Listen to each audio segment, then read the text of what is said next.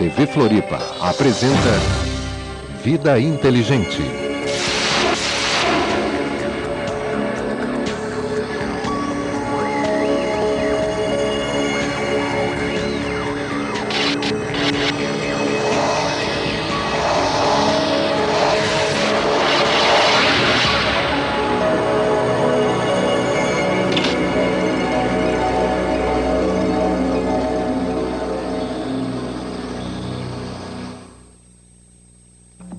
Conheça agora as novidades do Pórtico Centro Comercial. Tecnologia.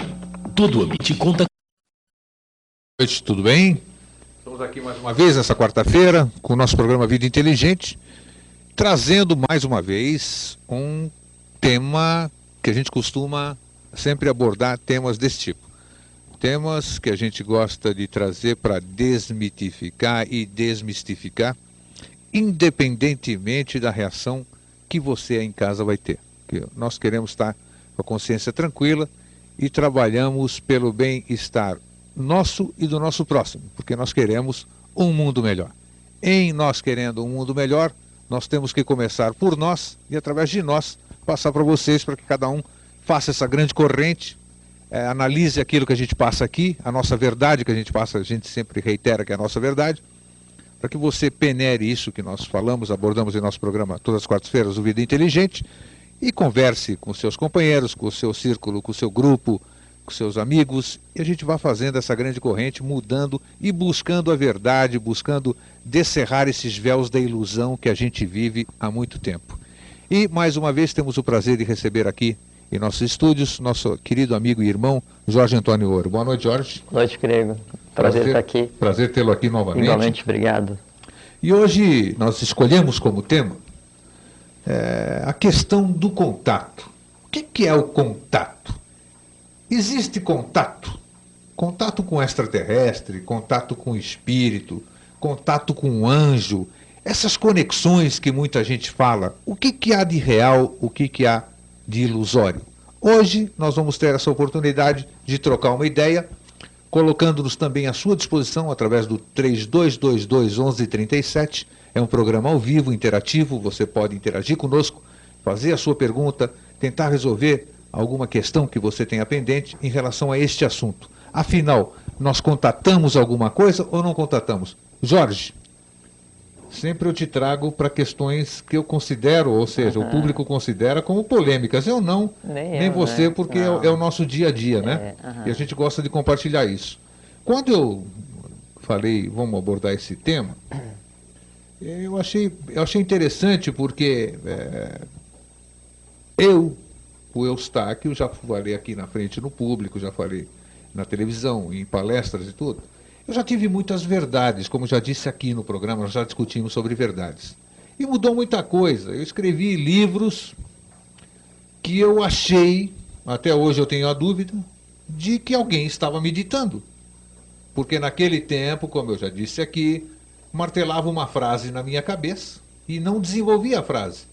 E ela só desenvolvia quando eu me aquietava ou quando eu sentava em algum lugar e a coisa vinha. E ao final, para mim, aquilo era uma surpresa, o que eu havia lido, eu gostava, às vezes me emocionava.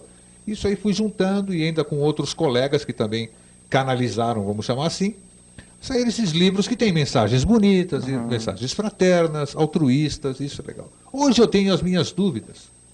É, já disse também em público, será que era alguém, alguém que me ditava isso? Será que era o meu eu superior? Essas coisas, isso, aquilo. Afinal, então, o contato existe? Bom, uh, primeiro assim, a questão do, do contato, né? O primeiro contato da raiz latina tango, tange, tangere, né? É tocar, é tocar alguma coisa, né? É, e essa questão do, do contato, é, todo mundo sempre espera ser contactado ou por um extraterrestre, ou por um anjo, ou por Deus, ou por Jesus, ou por um mestre ascensionado, ou por alguém do plano astral, ou por um duende, um gnomo, uma... A gente espera tudo, né? Assim, quer dizer assim, é como se fosse uma angústia, né? Ou uma ânsia de que de algum lugar viesse a solução. De algum lugar viesse esse algo superior né, para ajudar a criatura humana. Se a criatura humana fica nessa condição, né, achando que vai ser contratada a qualquer momento por essas variantes todas, a gente tem uma conclusão óbvia e lógica imediata que é o seguinte: é que a, essa pessoa acha que a solução está em qualquer lugar, menos nela mesma. Né? E aí então isso pressupõe um sentimento de inferioridade muito grande com relação ao entorno. É como se o universo fosse uma coisa divina superior e a criatura humana fosse o que de pior existe, esperando desesperadamente a ajuda de alguém externo, alguém visível ou invisível. Né? Isso é semelhante a, a, a esse sentimento, assim, no caso do Brasil, de achar que o, alguém de qualquer um país né, ele é superior tecnologicamente, ou mais inteligente, ou mais forte, ou mais rico, ou mais tudo que o Brasil. Por quê? Porque o Brasil começou só agora. Então, em, em escala, em analogia, seria mais ou menos parecido. Né? Mas é, não existe isso. É, porque você vê que, infelizmente ou felizmente, não, não vem ao caso, nós somos, nós não vamos tocar em questão de religião, né? É, mas você vê que isso nos próprios ensinamentos, até não só nas religiões, as religiões todas, o catolicismo, até as religiões mais antigas, os Vedas, até o, o, os indianos ali, o, aquela questão do Arjuna, falar com alguém. É, então, já, naquele, naquele tempo, já existia um ser superior, vamos dizer, apesar de que o Arjuna era com, era, eram dois terrestres, né? o Arjuna e quem mais era o, o Krishna. Krishna com Arjuna. Mas aí a tônica é diferente. Sim. Né? Realmente é a divindade antropomorfizada, né? Aí sim, é, mas caso, na outra sim. questão do, da, da, do catolicismo, vamos dizer assim, sempre existia alguém de fora que se sim. manifestava, né? Sim. Era alguém externo. Então, o, o, os contatos aqui, os contatados, os profetas, não, não, não sei que nome se dava a eles, vamos dizer, eles sempre tinham as revelações através de alguém que não era daqui, era um ser superior. Uhum. E em outras religiões também, é da mesma forma. Você acha então que elas colaboraram para isso? De onde surgiu isso aí? Então? Há, há uma diferença é, importante significativa aí, grego, que é o seguinte: é, primeiro, que nenhum ser divino, Krishna, Buda, Orfeu, Osíris, é, o primeiro Menés, Quetzalcoatl, Manco Capac, Mama Oclo, qualquer um desses, né, é, ser divino manifestado, ou Jesus da igreja, ou qualquer um deles, né, ele nunca criou religião, jamais. O que ele veio fazer é trazer o conhecimento da lei, é restabelecer a lei. Por isso que daí Krishna fala para Arjuna, toda vez lá no que Dharma, que é a lei, declina e a Dharma se levanta, eu me manifesto para a preservação da lei e restabelecimento desse tipo de coisa assim. Então, sempre há a ação pontual da divindade para tentar colocar a humanidade naquilo que ela está fora a determinado tempo, que tem uma linha que é Dharma, que é a lei. O que existe fora da lei é a Dharma, né? A Dharma da forma que tem Vidya, que é o conhecimento, em sânscrito vidya, né, é conhecimento, e avidya é ignorância. Dharma em sânscrito é a lei e adharma é ignorância. Ignorância. Eu nunca tinha ouvido falar em adharma, nunca ouvi falar. É a ignorância, é o, é o que move o mundo. O mundo ele se move baseado na ignorância e em Maya, né, que é a ilusão. a ilusão. Isso que move o mundo. Então, toda vez que a humanidade sai muito de Dharma, entra em adharma com muita intensidade, a divindade se manifesta para preservar a lei, para tentar botar a humanidade no trilho, no eixo, não é? Porque interessa que a coisa flua, seja haja uma, uma, uma, relação permanente e consciente entre o humano e o divino, porque esse é o processo cósmico, né?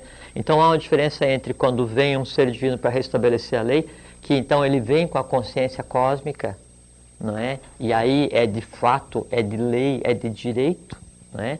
De quando esse ser se retira da convivência dos seres humanos e aí aquele entorno imediato interpretando humanamente aquilo que ele queria dizer, onde cada um daí constrói sua própria verdade.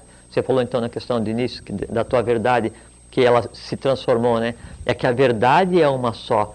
Nossas visões da verdade é que, é que se transmutam, isso, né? E isso é evolução, não é? Só que então esses seres divinos vinham, vieram e vêm e virão, não é?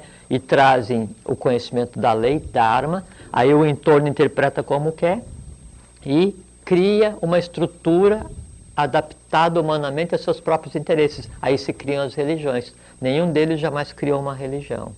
Né? Então há uma diferença. Agora, tem aqueles, então, os profetas, os anunciadores, os yokanãs, né? Que daí então eles veem o que está por acontecer e aí predizem, ah, vai acontecer, vai vir essa criatura, vai vir aquilo. Então tem as lendas, por exemplo, assim, no caso do Brasil, né? O nome Brasil e a lenda sobre o que o Brasil é hoje já existe desde a época da Atlântida, há um milhão de anos atrás. Como é que se vê isso? Como é que o, o vidente, entre aspas, não o que a gente conhece hoje, como é que esses seres conseguem ver o futuro? Porque a, a gente, outro dia, acho que até falou aqui, que é muito comum a gente falar assim, durante o desenrolar dos acontecimentos, aconteceu isso, aconteceu aquilo e tal. Desenrolar dos acontecimentos é porque o futuro ele fica enrolado sobre si mesmo, acelerando rapidamente, não é? Ele é o porvir. Quando ele começa a desacelerar, começa a se desenrolar, por isso desenrolar dos acontecimentos, ele começa a se transformar em realidade. Né? Então todo o futuro, potencialmente, ele está visível a quem de direito. Tá certo? Então os yokanãs viam, tinham contato com os seres divinos ou quem seja, né, dependendo do, do, papel deles, e então davam um norte e assim, ó, vai acontecer isso, vai acontecer aquilo. No papel de Yokanan, não tem nada a ver com o que a gente conceitou hoje como vidente ou esse, esse pessoal assim. Então, há uma diferença entre essas criaturas, esses seres, né, e o que depois foram criados pelas religiões, que são estruturas de poder, nada mais que isso né, que se baseiam nos medos e nas aspirações humanas, exatamente por causa desse tipo de coisa, de esperar que eu vou ser contactado por alguém, ou Deus, ou não sei quem, ou um anjo, ou um Deva, porque daí eu vou ficar iluminado imediatamente, como se fosse uma máquina que eu boto uma moedinha para ficar iluminado.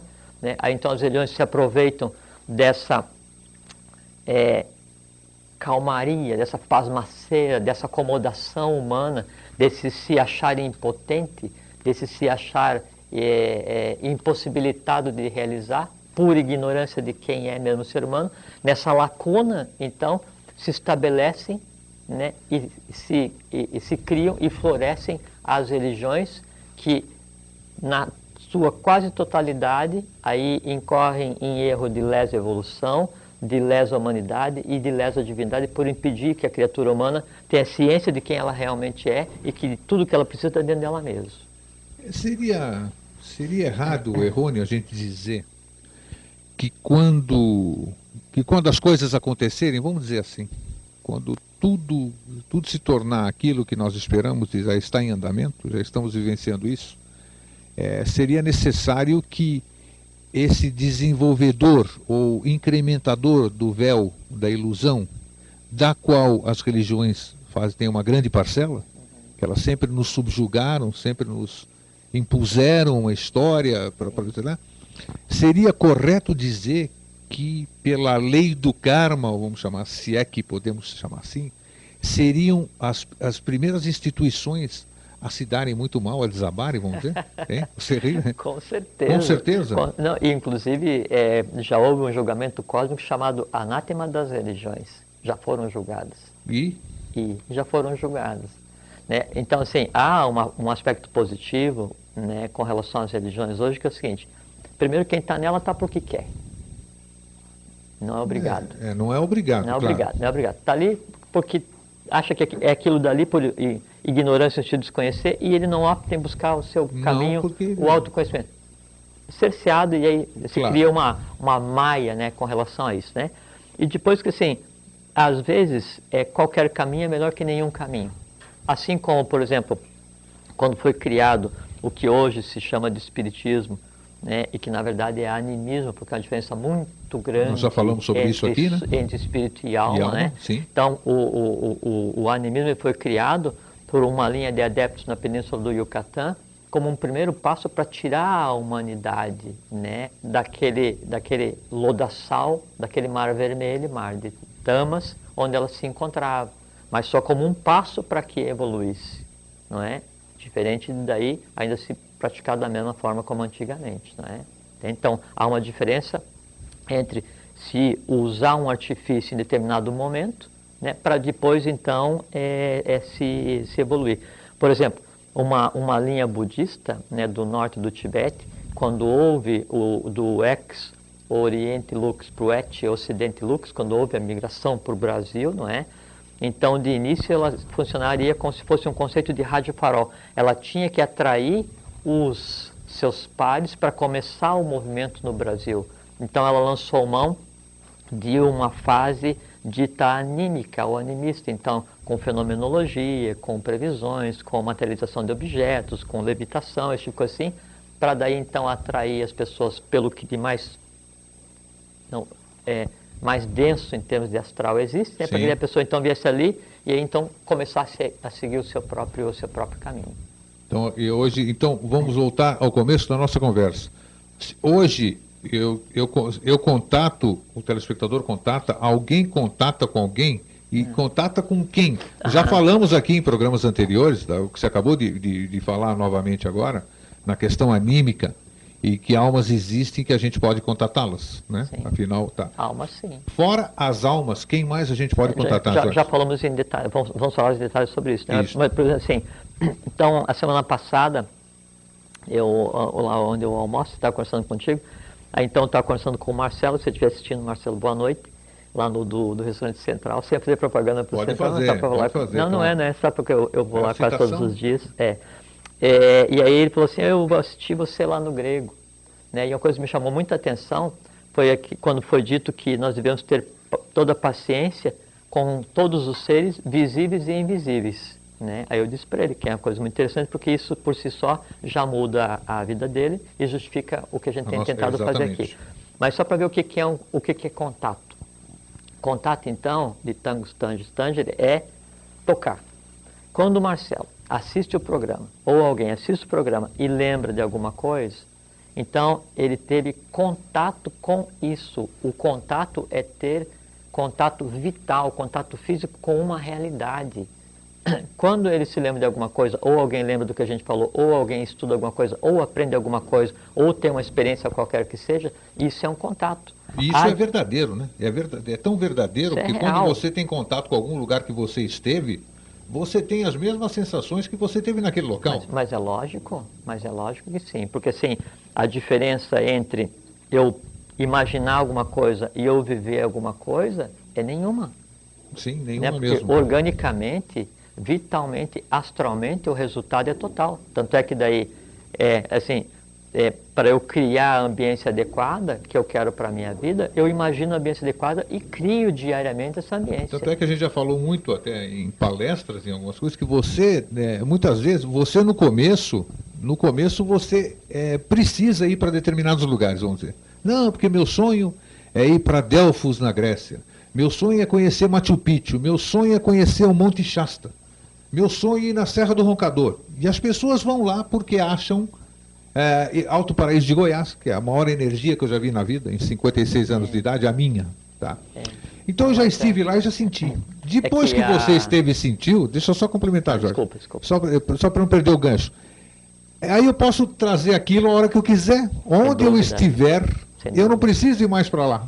Porque só de eu conectar com aquilo que eu já estive, eu já estou trazendo aquilo para mim. Sem eu... dúvida.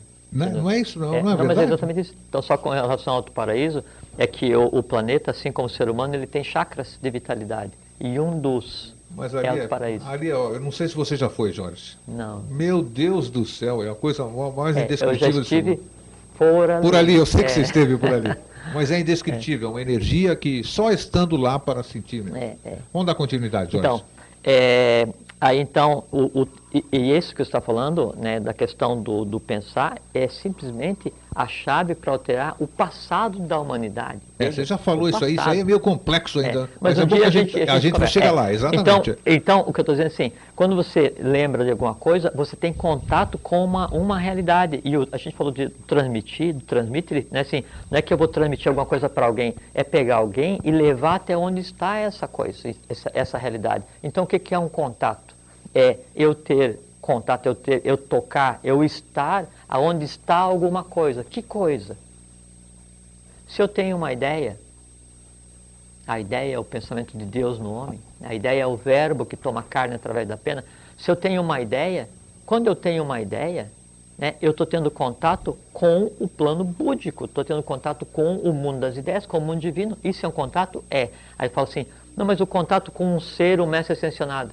É diferente ainda, porque quando eu tenho contato com o que falou mestre ascensionado ou qualquer coisa assim, eu tenho contato com o astral, com o vital que a gente vai conversar. Quando eu tenho uma ideia, quando eu estou num processo de iluminação, de, de, de interiorização, de crescimento pessoal, eu tenho contato com o próprio mundo das ideias. Quer dizer, eu tenho contato com o mundo divino, que é o que nos interessa. Né? Então, o ter contato não é só vou ter contato com um extraterrestre ou um intraterrestre, vou ter contato com um anjo, com um Deva, com um Dhyani, com um Dharani, com um Buda, com não sei quem, né? ou vou ter contato com uma alma, ou vou ter contato com um, um elemental. Não é só isso. O contato é com qualquer coisa, qualquer ser visível ou invisível que represente um conglomerado de vitalidade, de energia. O que nos interessa, obviamente, é o seguinte: interessa eu ter contato com alguém ou alguma coisa no plano astral? Não. Não interessa. Não interessa. Não interessa, sabe por quê? Porque... Ele sabe mais? Alguém do plano astral, uma alma, sabe mais do que nós? Não, absolutamente. É impossível. Impossível. Né? Isso é Deixa eu ver o que, que veio aqui. Estava esperando que tem um bilhete aqui. Então, isso é impossível, Grego. Sabe por quê? Estão tá, perguntando aqui, algum telespectador que ligou mais tarde, o assunto do programa de hoje é contato e conexões. Quais são as verdades? Existe contato? É, a gente contata com alguém, as conexões, nós temos conexão com alguma coisa, com extraterrestre, com intraterrestre, com espírito, com anjo, com, com, com o que nós falamos aqui, com druida, com elementais. Isso, é isso que nós estamos discutindo, então. É. Se você quiser participar, basta ligar e fazer alguma pergunta nesse sentido. Continue, então, Jorge. Então, você perguntou se alguém no astral sabe mais do que a gente. Impossível. Impossível. Impossível. Então esse negócio de saber o que vai acontecer, o, o Não, vai é, acontecer. É, que é, é, que é o seguinte, né? Então assim, né, nós somos formados por sete, sete planos. Físico, todo mundo tem. Vital, todo mundo tem. Corpo astral, qualquer um tem. Impossível que alguém não tenha corpo astral. Alguém viu por quê? Porque no corpo astral que estão as emoções, a alma, não é? Depois do corpo astral eu tenho a mente concreta, que é onde é que está? É a lógica, é o conhecimento, é tudo que eu aprendo. Depois cada um de nós tem o que seria o princípio superior, a tríade superior, que é Atman, Budi e Manas, que não tem correspondente em português ainda. Esses nomes são termos sânscritos, mas significa sim, como se fossem as três partes de Deus. Né? Ou da divindade, se não quiser falar Deus, se sentir ofendido em falar Deus, da divindade. Né? Claro. Então, todos nós temos isso daqui. Quando uma criatura deixa de ter corpo físico ou morre, não é? E aí passa a estar ativa no, no plano astral, ela sabe o quê? Somente o que ela sabia até o momento em que morreu. Não tem diferença não. nenhuma, então está do outro lado. Não está enxergando nada além não, do que nós nenhuma. enxergamos. Mas também, assim, depois de morto, a criatura não vai aprender mais nada, porque assim, ou ela se sublima e toca em frente, ou ela não, esse negócio aqui é tão legal que eu vou ficar chafurdando aqui no astral, e aí então são esses que baixa aqui, baixa ali, esse tipo de gente assim, que é o que era na época em que morreu. Voltando, né? voltando aqui que você falou agora há pouco, que a gente vai contatar com alguma coisa, com ah, esses planos todos que você falou. Um monte de ligação. É, vamos ver, vamos ver o que, que vem aí. É, vamos meter o dedo. Né? Afinal, então você falou até de mestre ascensionado e, é. numa, e no programa anterior você disse que mestre ascensionado não existe. Não existe? Não existe. Não. Então as pessoas ficam idolatrando e não, não, não idolatrando muito, alguém que não muito, existe. Mas não. Aí o pessoal fala assim, ah, porque o mestre Moia, mestre Kutume, Mestre Jacob. Saint Germain, que é São é Germain, muito idolatrado. Né? É. Pô, São Germain era uma criatura da Agartha. Da Você Agartha que é São, São Germano, né? São Foi Germano, São Germano, São né? Germano, né? É, ele veio junto como é, mão da... Ele veio junto como é, a linha a mão sacerdotal, ao mesmo tempo que veio junto com Cagliostro, que era a mão guerreira, a mão da espada, para fazer o que tinha que acontecer na Europa naquela época. Uma criatura como São Germano, né? Iria. Espera aí, iria... telefone aqui no ar, vamos ver, vamos ver, vamos ver. Alô? Ah, boa noite. Boa noite. É, eu tenho escutado vocês Sim. algumas, algumas noites, né? Pois não. E é tem tido, e passei a admirar, o, evidentemente ambos, mas mais o Jorge, porque me parece um grande doutrinador. doutrinador. É, o Jorge vem aqui com frequência, a cada 15 dias ele está em nosso programa. É. E eu me interesso por esse de assunto, por filosofia, psicologia, né, psicanálise, e não entender ainda qual seria a doutrina do Jorge. Então, onde é que. Porque religião não é, já sei que religião não é. Se é algum ramo filosófico que eu não conheço, qual é a doutrina? De onde é que ele tira essas ideias? De onde é que ele estudou? Onde é que ele dá aula? Que tipo de. Quais são os livros, né? Qual, qual é a bibliografia que a gente podia. Porque esse palavreado dele aí. Eu me lembro que eu tenho um amigo que estuda conscienciologia, conscienciologia. E aquele palavreado eu não entendo mesmo. Né?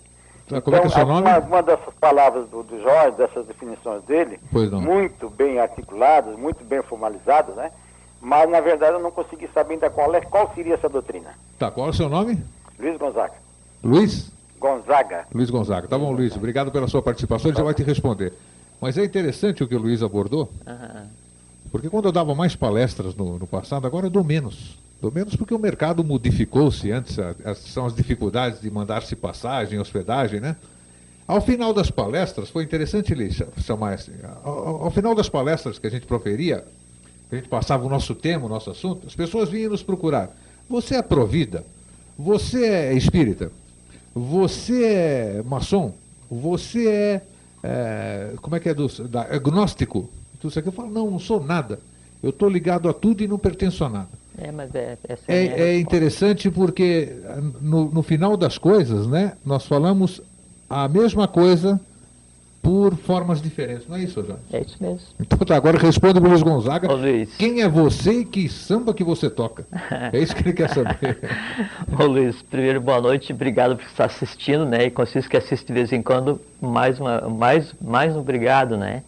E a gente sempre espera que essa hora que você dedica aqui pra gente, ela seja, seja honrada, que a gente honre essa tua hora de vida que você dedica. Ah, eu não tenho uma religião específica, é, Luiz. Não tenho uma linha de filosofia específica. É, é, eu pertenço a uma escola, né? eu ainda estudo é, na Sociedade Brasileira de Obiose, mas o que se conversa aqui não é de uma escola específica, é o conhecimento que pertence à humanidade. Então, eu é, estudo já há bastante tempo e procurei fazer tudo o que apareceu na minha frente, sem nunca ter medo do conhecimento e mantendo sempre uma máxima é, que é ser livre pensador, duvidar de tudo, discutir tudo, discordar de tudo e não ter medo de nada. A partir disso, então, a gente começa a ter uma, uma posição ou uma linha de pensamento que é muito específica de cada um. É como se fosse um processo alquímico onde cada um cria sua própria religião, onde cada um cria sua própria filosofia, cada um cria sua própria maneira de ver o mundo. E qual é que é essa maneira de ver o mundo? No caso, é uma maneira de ver o mundo totalmente positiva, baseado em um processo que eu acredito que é o que está acontecendo agora, que é o que se chama de fim dos mistérios, e que se houve conhecimento oculto dado à humanidade em parcelas, agora é hora de ser liberado. E é isso que a gente tenta fazer aqui. Então, qual é que é a linha que eu sigo? Todas, desde que estejam de acordo com a lei. Qual é a escola que eu sigo? Todas, desde que estejam de acordo com a lei, com o Dharma, né, com a divindade. E o que, que a gente está empenhado hoje no que a gente pode conceituar como obra, obra do eterno na face da terra. E o que, que é a obra do eterno na face da terra? É a iniciação do gênero humano. Né? Então, como grego, eu já fiz algumas peripécias, né? andei por aqui por ali, de palestra aqui, palestra ali, são 30 e poucos anos de, de estudo, não é? Mas só isso, não, não quer dizer. Uma vez você falou, logo que eu vim aqui, ou outro dia, quando fui na outra TV, você falou assim: ele falou assim, "Fala- dá um resumo aí do, do teu currículo, da tua qualificação. Eu disse, nenhum. A primeira coisa que tem que fazer é quebrar esse paradigma, esse, esse preconceito, que alguém, para falar de alguma coisa, tem que ter tido várias. para ter o direito de falar. Então foi o seguinte, para a gente começar torto, fala que eu sou autodidata. Né? Aí então quem está assistindo, esse pô, o cara é autodidata, mas que direito que ele tem de me falar isso? Esse direito que eu tenho de conversar com vocês, ele está sendo dado homeopaticamente nesses dias que a gente tem conversado, na medida em que eu tento colocar a maneira como eu vejo o mundo e um pouco do conhecimento que eu adquiri durante a minha vida, no passar esse conhecimento para vocês, então, ele tendo é, é, lógica, ele ecoando, ressoando né, e fazendo sentido para vocês, então eu passo a ter o direito de falar cada vez mais um pouquinho. Do que eu falar, filtrem. O que eu falar, duvidem. Temas que eu abordar, ou o grego, questionem. A partir disso, né, cada um adquire sua própria linha, sua própria tônica e passa a ser aquilo que a gente conversou outras vezes aqui, que é um duíja. Né? Primeiro nascido do pai e mãe de cada um e depois nascido de si mesmo, que é isso que a gente deseja. Eu acho o mais, o mais gostoso disso tudo é exatamente que você abordou, um, um, respondeu para o Luiz Gonzaga, uma coisa interessantíssima. Porque quem é Eustáquio André Patunas? Se você perguntar pelo Brasil inteiro, alguns vão conhecer os que estão ligados ao, ao que a gente milita. Quem é Jorge Antônio Ouro? Alguns vão conhecer quem é Jorge Antônio Ouro. Então, uh, nós estamos aqui falando uma coisa, ou assuntos que nós já falamos aqui, que não tem televisão no Brasil que esteja falando. É. Em absoluto, o que nós estamos levando para vocês, não tem quem esteja fazendo isso. Não que a gente seja especial ou privilegiado não, não. ou diferente de nada. Nós temos um objetivo que é compartilhar isso. Então, quem somos, não importa exatamente o que você diz. Ego sum que sou. É, é, eu sou aquilo que eu sou. Não é nem eu sou eu, quem eu sou, é eu sou o que sou. Todos nós somos Perfeito, isso. perfeito. É. Estamos fazendo a nossa parte. Nós sentimos e sempre dizemos aqui ao vivo e no ar que a gente se sente gratificado toda vez que a gente faz esse programa, é. quando a gente compartilha esse, essa uma hora com vocês, independente do que do que é, se nós vamos ter reconhecimento ou não. O reconhecimento é aquilo que, que a gente tem a satisfação de passar. É. Então, essas, nós precisamos quebrar esse paradigma realmente, é essas um... pessoas querendo saber quem é fulano, é, é. o que, que ele escreveu, e não é uma quem crítica mandou... a você, Thales Gonzaga, é, é agradecer a você a oportunidade, a oportunidade por poder explicar exatamente. isso. Porque, assim, na, na, nossa vida, a vida de cada um, minha, do grego, a tua, de todos, né? Então, cada um, de acordo com a sua tônica, passa por determinadas ordens, né? Então, ordens secretas, secretíssimas, ordens discretas, ordens abertas, né? ordens com maior ou menor teor de, de verdade, e todas elas têm validade para que você forme a tua própria verdade. Só que nenhuma ordem é permanente, não existe a ordem que é o topo que vai permanecer. Por assim, no, no, no ciclo atual que a gente está agora, a gente passou por 33 ordens que dominam a tônica do conhecimento divino no, no planeta. Por exemplo, assim, a ordem número 18 foi a ordem dos Nazar, que era quem deu suporte ao Jesus da igreja. A ordem 30 foi a maçonaria, não só a maçonaria ocidental, mas a maçonaria agartina é, e a maçonaria egípcia, Donde Cagliostro. Maçonaria agartina, voltamos a dizer aqui, que a gente fala com, o Jorge fala com, como, se, como se ele estivesse lá embaixo, né? Agartina é de agarta. Você ri, né? Eu tenho que dar uma freada nele de vez em quando. Não, é então, é porque a, é. A, toda a estrutura do conhecimento secreto ou oculto, todas as escolas, da Atlântida até hoje, passando pela Grécia, por qual, não interessa onde, não é? Toda ela estrutura em cima de um conhecimento que seria a maçonaria agartina ou maçonaria dos Trashumarutas, que é um sistema de sete cidades, com três tempos em cada uma, dividido em mais oito vezes 56 para dar os arcanos, é 33, por isso 33 da maçonaria, e esse tipo de coisa assim que a gente um dia pode abordar com, é, com mais detalhes. Né? Mas só para dizer, né? é, que então, a trigésima ordem do ciclo foi a maçonaria. Depois já teve mais é, uma ordem, houve uma transição para uma segunda agora em 2005, e a gente chega na 33 em 2012. Então, qual é que é a ordem que detém o conhecimento? Nenhuma. Tanto é que todo o conhecimento que foi dado para essas ordens para resguardar ou proteger para determinado momento, é por um determinado momento ele pertence à humanidade. Porque o conceito de segredo, ele não existiu sempre, ele começou em determinado momento. Né? O que acontece é que daí algumas ordens trazem o conteúdo, as pessoas no entorno interpretam esse conteúdo, criam ordens diversas, seitas místicas, o que seja, a partir disso se degrada, se deteriora o conhecimento, e esse conhecimento degradado ou deteriorado passa a ser usado para dominar ou confundir ou interferir na vida das pessoas, e de onde vem as coisas sem mais absurdas, quanto, por exemplo, a gente vai comentar aqui se der tempo hoje, você esperar que um duende vá resolver tua vida e te trazer saúde, felicidade e longevidade, que uma fada é isso, que uma nereida, uma sereia, uma salamandra, não tem nada a ver são seres vitais, elementais, cada um cumprindo seu papel na natureza a serviço da humanidade. Da mesma forma, ah, mas tem o anjo, não sei o que que vai me ajudar. Não existe, não tem contato com anjo. Não existe. Existem anjos, devas planetários que cuidam de todo o gênero humano. Não tem um específico para cada um. Não há a quem recorrer. Não existe ser de maior hierarquia hoje do que o próprio ser humano. Entende? Aqui estão nos cobrando, Jorge, com toda razão, complementar o pensamento sobre São Germano. Ah, pois não.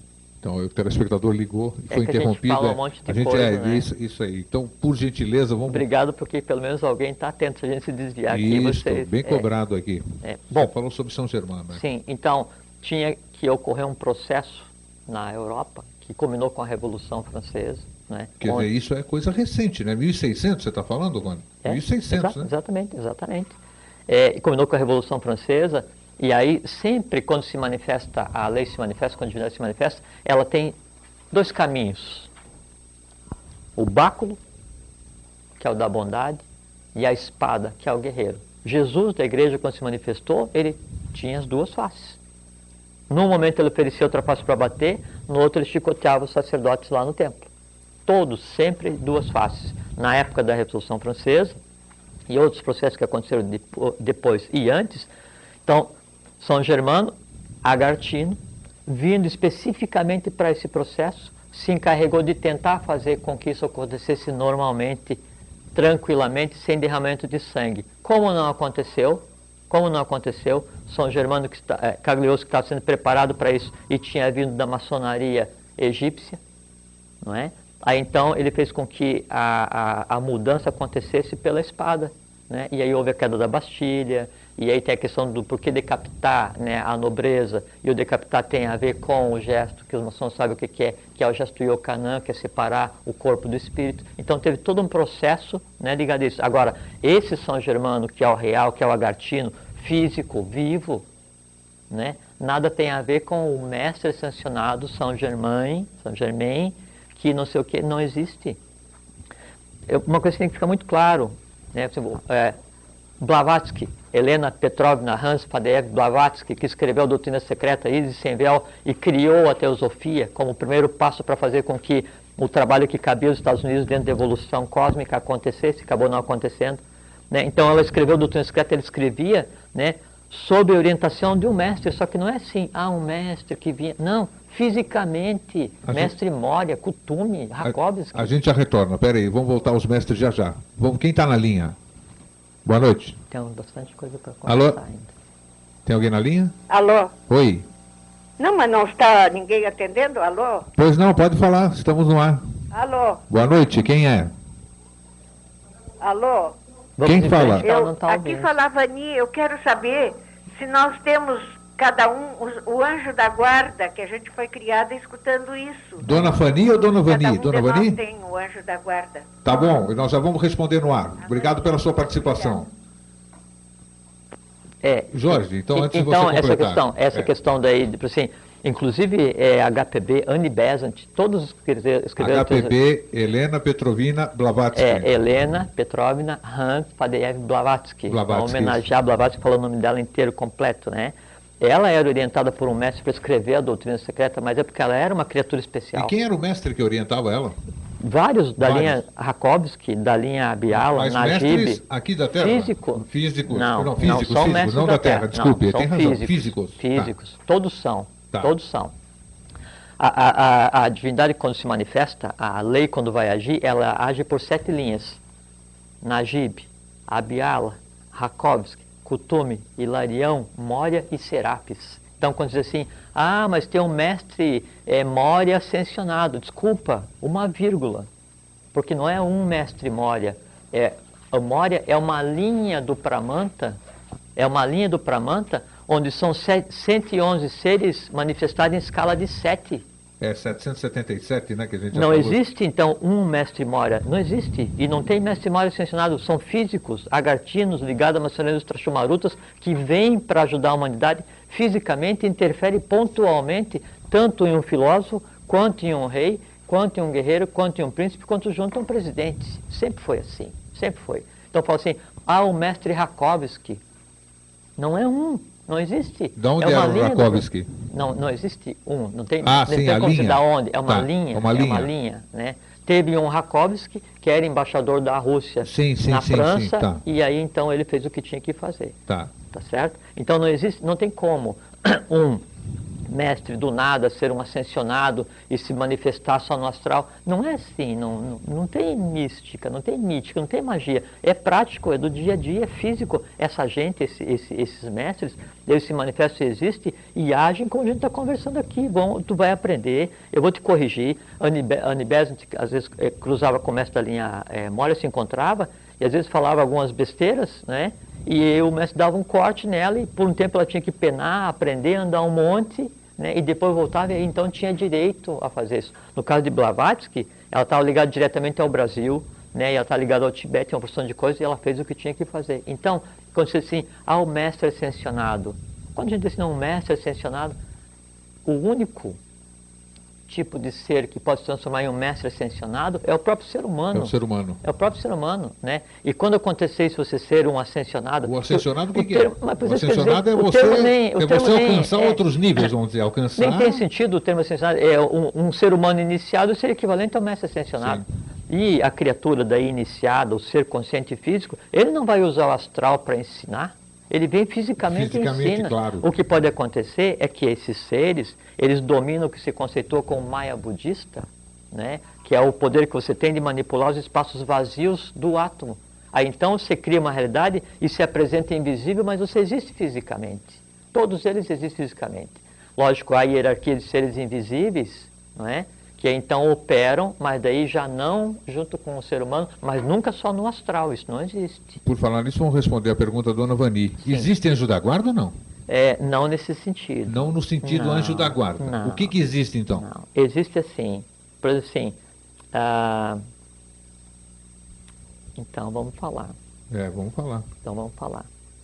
Ah, há processos eh, mágicos, há processos eh, ritualísticos, onde cada um cria uma egrégora, e a maçonaria sabe muito bem disso que eu estou falando, se cria uma egrégora que ela está ligada ao elemento que a criou e está ligada à ordem a qual. Você- Um egrégora, eu vou explicar o que, Isto, que é. isto, por favor. É, é assim, por assim, antigamente na época de Roma, então tinha os deuses lares e os penates. O que, que eram os deuses lares ou os penates? Então, se tinha um objeto qualquer em casa, e ele era, é, é, ele era o motivo da adoração e da devoção e da veneração daquela família gerações a fio, de tal maneira que ele adquiria tanta vitalidade, né, e tão ligado àquela família que ele passava a interferir com aquela família.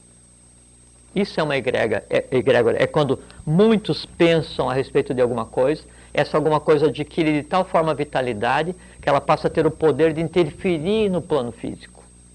Então, qualquer que seja a criatura que venha interferir no plano físico, criada a partir do, do desejo ou da emoção ou da mente do ser humano, ela só pode ser vitalizada a partir do próprio ser humano e só vai agir na humanidade, no ser humano, se o ser humano permitir. Então, se eu acredito que existe o anjo da guarda de nome tal que só eu sei, e a minha família então o tempo inteiro acredita nisso, acredita, eu crio um ser vital no plano astral, eu crio um ser que então ele passa a interagir comigo. Agora, esse conceito Que de nós anjo, falamos sobre essas criações nos vícios, no programa anterior que nós falamos. Esse né? seria o contrário, que esse ele tende a ajudar, não mas deixa de é, ser uma forma é, de criação. é, mas sim, existem, existe uma figura cósmica, né, angelical, então alta, com asas e essa coisa assim que a igreja pegou e adaptou por interesse próprio, mas são os devas. Nada tem a ver com ele vir e cuidar de uma criatura. São seres que cuidam de um gênero inteiro, cuidam de uma raça inteira, de uma humanidade inteira, não de um. Essa questão de se dizer que cada um de nós tem um anjo da guarda que vai nos auxiliar é o seguinte: há hierarquias em operação que têm por função proteger, mas não nesse sentido. Tem por função agir para que não aconteçam coisas que possam prejudicar a lei. Esses sim interagem, mas não nesse sentido que tem um ser divino caído, né? um anjo que vem de não. Esse anjo pertence ao Jorge e ele vai proteger. Isso não existe, isso, isso é até ruim porque daí cria uma falsa expectativa de proteção que quando não acontece, pô, tropecei, caí, machuquei o joelho. O anjo da guarda não me cuidou. Aí a mesma cobrança assim, pô, eu a essa altura da vida eu devia estar milionário, Deus? Ou então assim, pô, eu conheço não sei quem que morreu o gato, que ele gostava muito, assim, Deus, como é que se deixou morrer o gato? Se eu for acreditar nessa questão de contato dessa Claro. comunicação, eu vou achar que todos os anjos ou a divindade é um cara que está de gozação com a humanidade. Mas agora eu vou te pegar de novo, vou te cutucar. Como a gente sempre, disse. é. Se, como sempre, é, para não perder o costume. Lógico. Antes disso, quero, é, eu não sei o que, que ele quis dizer, se ele quiser ligar de novo, ele faça a gentileza. Como se identifica a presença na vida cotidiana? A presença do quê? Que é o, o, o, Carlito Duarte aqui, que é o nosso telespectador, e usa nome de terceiro sempre, que eu sei, né? Que ele pega e dá um nome de outro quando liga para cá. Não tem importância. Mas ele, se é. ele puder, aí a gente responde com todo prazer. Isso. Como se identifica a presença na vida cotidiana? A presença de quem? De quem? De, de algum, algum é. espírito, é. algum, alguém que a gente acredita? Ah, o que eu queria te perguntar é o seguinte, mas a gente sabe, eu sei, você sabe também, e o telespectador vai saber agora, por que que tem gente que, que tem seres humanos que realmente vêm acompanhados? Olha o sorrisinho. Se vira. É que é assim, é, é, é, interessante a pergunta, que assim. ah, é interessante a pergunta, né? É que assim, dependendo do trabalho que tem que se realizar, né, a lei precisa tomar, de, tomar determinados cuidados, porque é o seguinte, nasceu, está na superfície, dura lex sed lex, é o karma. Todo mundo está sujeito. Qualquer um ser divino encarnado vivendo humanamente, ele está sujeito a todos os erros e acertos de um ser humano. Então a lei ela toma determinados. Quando eu falo lei, eu falo governo oculto do mundo, falo Agartha, falo Shambhala, né? falo essas hierarquias que eu falei, as linhas do Pramanta. Então, há, há, às vezes, a necessidade de alguns cuidados com alguns seres, porque, da mesma forma como tem gente querendo que a coisa ande, tem gente querendo que a coisa não ande. Não ande, com Exatamente. Certeza. Lógico, sempre tem, não é? Faz parte aí desse, desse jogo do ciclo passado. Não é mais é, isso nosso ciclo. Eu fiz, é. que, eu fiz questão é. de falar isso porque eu tenho certeza que tem gente que sabe que está acompanhada Sim. e que pensa que nós estamos dizendo que não existe isso. Não existe. Então existe. foi por isso, eu fiz proposital existe. chamar perguntar é. isso para você. Só que, só que a gente tem que lembrar assim, ó, hoje, aqui e agora, né, isso aqui está povoadíssimo de seres do astral que seres que já morreram, pessoas que estão por aqui, hierarquias invisíveis trabalhando, né? A Agartha está aqui, a gente está falando a respeito dela. A Shambhala está aqui, a gente está falando a respeito dela. A divindade está aqui, a gente está falando a respeito. Só que a gente se baseia só no que a gente pode ver e o que a gente vê é só aquilo que a luz bate e reflete. Isso. Né? A gente Isso. se recusa a aceitar né, que o mundo não é tridimensional, é, é heptadimensional. São sete dimensões. Né? E em cada dimensão existe uma realidade tão real quanto que a gente está aqui. E um adepto da linha, da linha Moria, uma vez ele disse que todo o trabalho, toda a iniciação do ser humano, desejável do ponto de vista de lei, seria você evoluir de tal maneira que o teu mundo interno fosse mais real do que o mundo que te cerca. Aí então você veria tudo. Seria interessante mesmo, né? É isso, é o processo, isso que a gente está imbuído aqui, que a gente está tá, é, nessa tentativa, né? Tá, o, tá? Então, Pode falar, Jorge. Por favor, Não, cumprimento. Eu só queria fazer um aviso aí. O Doble, por gentileza, coloca aí o nosso endereço lá embaixo, porque te, telefonaram para nós aqui também pedindo para que a gente fale num próximo programa sobre energias. Ah, tranquilo. Tá. Como energias foi muito vago e a gente sabe que a gente saberia o que falar sobre energias, mas a gente gostaria de saber o que você quer ouvir, sobre o que você quer que a gente fale Jorge e eu, eu perguntando e Jorge falando, claro. Nós conversando. Nos próximos programas, está aí o nosso, o nosso, aí é o nosso blog, mas daqui a pouco vai aparecer no rodapé o nosso e-mail. E através desse e-mail você pode sugerir temas, tópicos para os nossos próximos programas Sem que dúvida. você gostaria que fossem abordados. Agradeceríamos de monte, porque assim você nós é. levaríamos para você coisas que você realmente quer saber. Então, você está vendo aí? Www, Vida Inteligente, programa Vida Inteligente, arroba gmail.com. Escreva para nós, sugerindo próximos temas dos nossos programas. Continua, Jorge, por gentileza. Então, com relação ao contato que a gente resumir, que a gente tem agora poucos minutos, né? Para variar. Então, assim, é, nós estamos é, desenvolvendo aqui o, o, como se fosse o quinto universo, né? A, a gente está no, no, quarto globo desenvolvendo a quinta raça-mãe, então a gente tem que desenvolver o quinto princípio, que é o abstrato. Então, se a gente tem que ser contactado gente vai ser contatado, né? ou fazer conexão, tem que ser com o que venha do plano que nos é de direito. E que plano é esse que nos é, é de direito? É o plano da intuição, da abstração, é o plano da mãe divina, é o plano do Akasha, é o plano das ideias. Quem é a mãe divina? Quem é, é, a mãe divina? Alamirá, que é a gente, é, que seria o, a mãe nome... divina para o telespectador é a Virgem Maria. Não, é uma Com expressão, certeza, é uma expressão, 90%. é, mas é uma expressão que assim, então as religiões pegaram o conceito da, da, da mãe divina, né? E, e aí transformaram, antropomorfizaram e ligaram a figura de Jesus. Né? Mas Alamirá, né, que é a mãe divina, que é a expressão de Forrat, que é o amor universal, é o que dá a própria matéria, é o que dá a vida, que dá a sustentação à própria matéria. Manda, manda. Então o que nos compete Obrigado. hoje é ter contato com o mundo das ideias, com o quinto plano cósmico. Não adianta ter contato com o plano vital né, e achar que um duende, um elemental vai vir me ajudar, Isso é segundo plano, isso era lá na época da raça hiperbórea, alguns milhões de anos atrás. A, raça humana é superior a qualquer contato com o plano dos elementais, independente de qual seja. Ou, ou uma coisa que eu fico com os cabelos arrepiados, você achar que se você pegar uma pedra, essa pedra vai te dar sorte. Reino mineral, primeira ronda cósmica como que um mineral, uma pedra vai ter consciência e força para interferir na tua vida se você hoje é a própria divindade em processo de aquisição de consciência, você é um ser humano. Ou então, como que você vai esperar contato com alguém, uma criatura do plano astral, e esperar que daí do astral venha a iluminação, venha a consciência, venha a felicidade, venha a ajuda? Se o astral pertence ao terceiro ciclo humano, a raça, a raça lemuriana, sequer a gente pode esperar que venha um contato, alguma coisa assim, do mente concreto, porque isso é inerente à Atlântida, que devia ter resolvido, não resolveu. A lógica hoje, a razão hoje, ela é um impeditivo para que a intuição aconteça, para que o mundo se transforme, para que a gente veja o mundo que realmente existe hoje.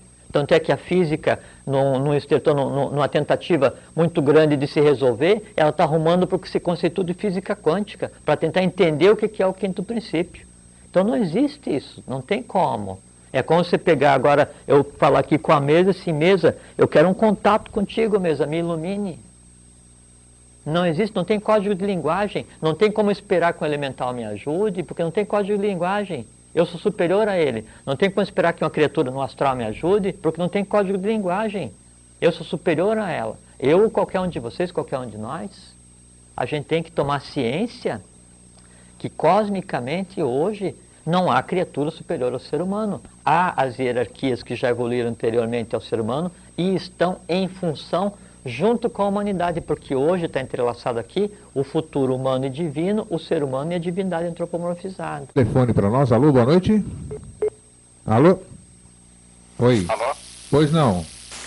É, boa noite. Boa noite. Boa noite. Não, a pergunta é que é, eu tenho observado que as perguntas é, são, são quase que fantasiosas Sim. e que eu tenho observado que as pessoas ah, estão presas a coisas do passado e procurando uma facilidade, quando deveríamos estar buscando consciência, Sim. eh, o equilíbrio para o ser humano. A partir do momento que o ser humano chegar à consciência, eu entendo que essas coisas fantasiosas elas desaparecem. Eu queria saber se essa minha, minha linha de raciocínio ela é compatível ou eu estou enganado. Tá, pois não. Como é que é o seu nome? Hélio. Hélio. Boa noite, Hélio. Obrigado pela sua participação. Hélios, Obrigado. Hélios.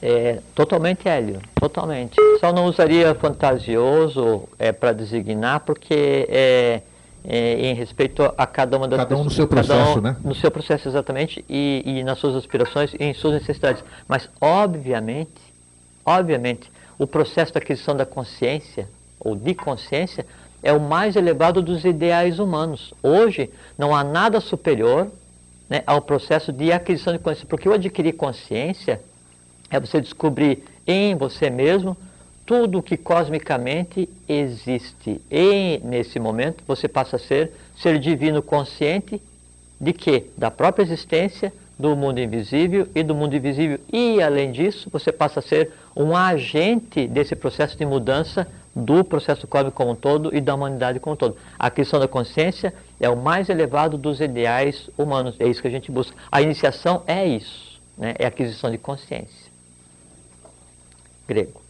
Oi. Ah, bom, tem aqui nós temos pouco tempo e temos É, duas perguntas para responder ainda. minutos, é. A Nilza nos pergunta o seguinte: uma pessoa normal, leiga, comum, se desenvolve mesmo sem o conhecimento que o Jorge Ouro tem? De que forma? Desculpe. É, qual é que é o. o A Nilza. Ô, Nilza, é, sabe o que, que muda, Nilza, assim? É que eu posso ter tido um karma maior e eu tive que daí trilhar várias escolas, várias coisas, para daí conseguir entender uma coisa que você pode ter entendido de berço. Né? É, não existe essa diferença assim de um saber mais ou outro saber menos. É que cada um sabe o que é necessário para que inicie em si mesmo um processo alquímico, para que daí você tenha consciência de quem você é e quem você é. Exatamente igual àquilo que eu sou, que o grego é, que todos nós Como nós somos. já falamos no programa anterior, né, que o verdadeiro necessitado é, é, é, o médico, é aquele que serve, né? Aquele que está servindo Lógico, é o que tem maior é. resgate a fazer dentro é, da... E uma vez a gente conversou aqui que diz assim, que o, ignorante, né? Aquele, ignorante no sentido de ignorar, né? ignorar. né? ele fala assim, eu sei. Eu sei. Esse eu é sou. Ignorante, esse é. ignorante. Aí o sábio, né? Ele diz assim, assim eu aprendi. Né? E o mestre, ele diz assim, assim diz a lei. Assim diz a lei. Assim diz a lei. Então, tudo que a gente conversa aqui, Nilza, né? Isso. São aspectos que nós temos de um conhecimento que é único. E que o máximo que a gente consegue fazer aqui, e o que nos torna iguais a vocês, é ter um código de linguagem para traduzir parte do conhecimento que a vida nos colocou à disposição, não por prazer nosso, não por prazer da divindade, por necessidade da lei, porque em algum momento a gente poderia conversar com alguém. Entende? E esse alguém, e veja como é que a coisa mecânica é interessante, que a nossa vida inteira pode ter sido dedicada para a gente vir aqui um dia e falar uma coisa qualquer Perfeito. que Perfeito. encaixe em você, Nilza, e que dê para ti você se descubra o que você deveria descobrir. Isso que você descobriu era o que a lei queria. E já valeu a pena. E, é, totalmente, totalmente. E ela investe em nos preparar durante décadas para que isso aconteça. É que a mecânica, o tabuleiro da lei, o tabuleiro de xadrez onde é jogada a coisa cósmica, ele só tem sentido se você afastar o nariz, aí você entende o jogo, todo mundo entende. Entende? A gente não pode é, achar e, e, e se basear e julgar que a coisa é simplesmente no que aparenta ser. Não é. Ela é muito mais complexa, mas ao mesmo tempo é muito mais simples e linda do que a gente consiga conceber, porque a divindade, a própria lei, o cosmos, Agartha, Shambhala, tudo isso, ele é tão real quanto a gente conversando aqui agora, não é? E tão visível quanto o fato de você estar me vendo e eu estar te imaginando. O que acontece é que a gente se recusa ainda a aceitar que isso é verdadeiro, para que uma vez integrado nesse processo, nenhuma pergunta mais exista. Bom, nós temos mais um tempinho para responder a nossa última questão de hoje. É. A Mariana do Centro pergunta o seguinte: o que você acha que estava no nosso, no nosso, no nosso conversa hoje? É, o, script, o que você né? acha do tema projeção astral e o que você poderia falar sobre o assunto? Bom, Sim. projeção astral, muita gente diz que quando a gente sai do corpo a gente encontra existe, as pessoas. Existe projeção astral consciente, inconsciente. Quando você dorme, você obrigatoriamente você passa para o plano astral, não é? Existem inclusive processos para isso. Só que é o seguinte. a, a a existência do corpo vital no ser humano, ele tem por função proteger exatamente o corpo físico do astral. A mente concreta tem por função proteger a intuição do que seria o, o astral. Sempre um plano, ele isola o seguinte, por quê? Porque para você ir no astral conscientemente, fazer o que seria uma viagem astral, fazer a projeção astral e ver o que lá tem, você tem que saber as regras do plano, porque o plano é plástico. Então você pode chegar lá e encontrar uma criatura qualquer um camarrupa, um termo qualquer que se queira dar, um ser qualquer, ele se apresenta para você como Buda e fala assim, Mariana, eu sou Buda, vai lá e, e, e cria uma seita de adoradores de formiga. Daí você volta e desvirtua a tua vida inteira por uma brincadeira de um ser do astral. Os seres do astral, a maioria, eles se comportam perante um ser humano vivo, viajando sem conhecimento, como é uma surpresa que se comporta quando você pega um elemental em cima de uma pedra, um duende, ou na água uma sereia, uma nereida, ou no fogo uma salamandra, ele fica tão surpreso quanto você. Aí ele se adapta à brincadeira. Nós temos que entender que nós somos senhores do astral, porque nós temos corpo astral e não é necessário viajar. Tem que viajar conscientemente no plano da intuição, na mente abstrata, aí sim é ter ideia, é ver o futuro, é ver a coisa plasmada enquanto realidade, é você contribuir para criar hoje a realidade da própria divindade. O viajar no astral é coisa de criança, me desculpem, sem nenhum sentido, me desculpem, sem nenhum resultado prático, me desculpem, e com riscos à saúde, me desculpem quem pratica. Tá? Há regras muito sérias e que envolvem hierarquias que protegem esses lugares né, de viajantes é, inexperientes. Bom, Gente, infelizmente ainda estamos no mundo temporal, né? Sim, e Nós, que passa rápido. Passa rápido, é muito é. gostoso aqui. Jorge, muito obrigado mais uma vez. Obrigado a você, ter, Grego. Ter estado obrigado conosco aqui compartilhando. É. Agradeço a você, telespectador, que nos acompanha toda quarta-feira. E nós estamos aqui a seu dispor, através do telefone 3222 1137 e do e-mail vidainteligente.gmail.com.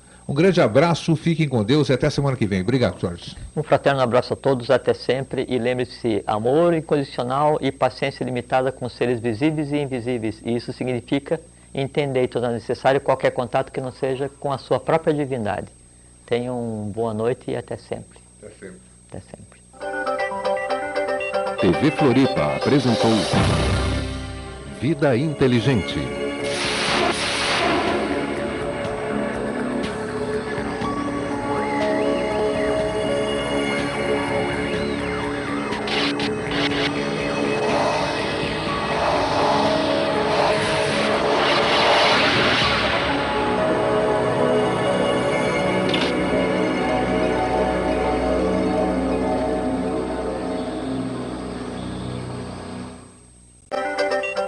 TV Floripa apresenta Vida Inteligente.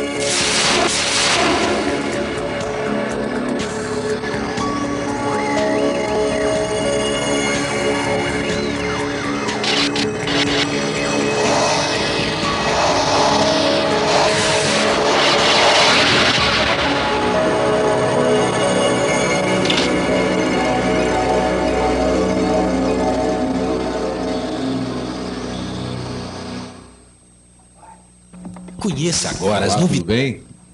No Vida Inteligente de hoje, nós vamos acompanhar um assunto muito importante, muito interessante. Vocês sabem que toda quarta-feira nós trazemos assuntos que desmistificam e desmitificam muita coisa. E hoje nós temos para apresentar para vocês um assunto que eu tenho certeza que vocês vão matar a sua curiosidade. Porque já ouviram falar isso muito, acham que é lenda, muitas lendas, e nós vamos abordar isso hoje. Para variar, quem nós trazemos a cada 15 dias aqui, como vocês sabem, Jorge, boa noite. Boa noite, Grego. Tudo bom? Prazer estar aqui. Tudo ótimo. tudo Obrigado bem. mais uma vez por estar aqui, né? Obrigado a Assim, você pelo convite, né? É um prazer recebê-lo aqui. E já deixo de antemão programado 3222 1137. Se você ligar, faça a sua breve pergunta, desligue que você será respondido aqui no ar, para que mais pessoas possam participar e que a gente possa dar continuidade e aproveitar bem essa nossa uma horinha. Como vocês veem toda quarta-feira, a gente consegue correr em cima e fechar em cima do tempo. Jorge, hoje nós temos uma visita, um convidado seu, né? Quem é? Temos é, o doutor Hilário, é, o Júnior do Hospital é, Universitário. Então, Está aqui ao vivo no- nos prestigiando, né? Até que a gente conversou agora há pouco que quem desejar vir aqui Nos compartilhar, estúdios, exato. compartilhar com a gente esse momento ímpar, que isso é uma festividade. Assistir né? o programa ao vivo. Vir, Nós temos alguns Grego. lugares aqui no, É. no estúdio. Você pode Não chegar são aqui. muitos, não chega a dois mil, mas, É, mas tem tudo lugar pode chegar aqui. É.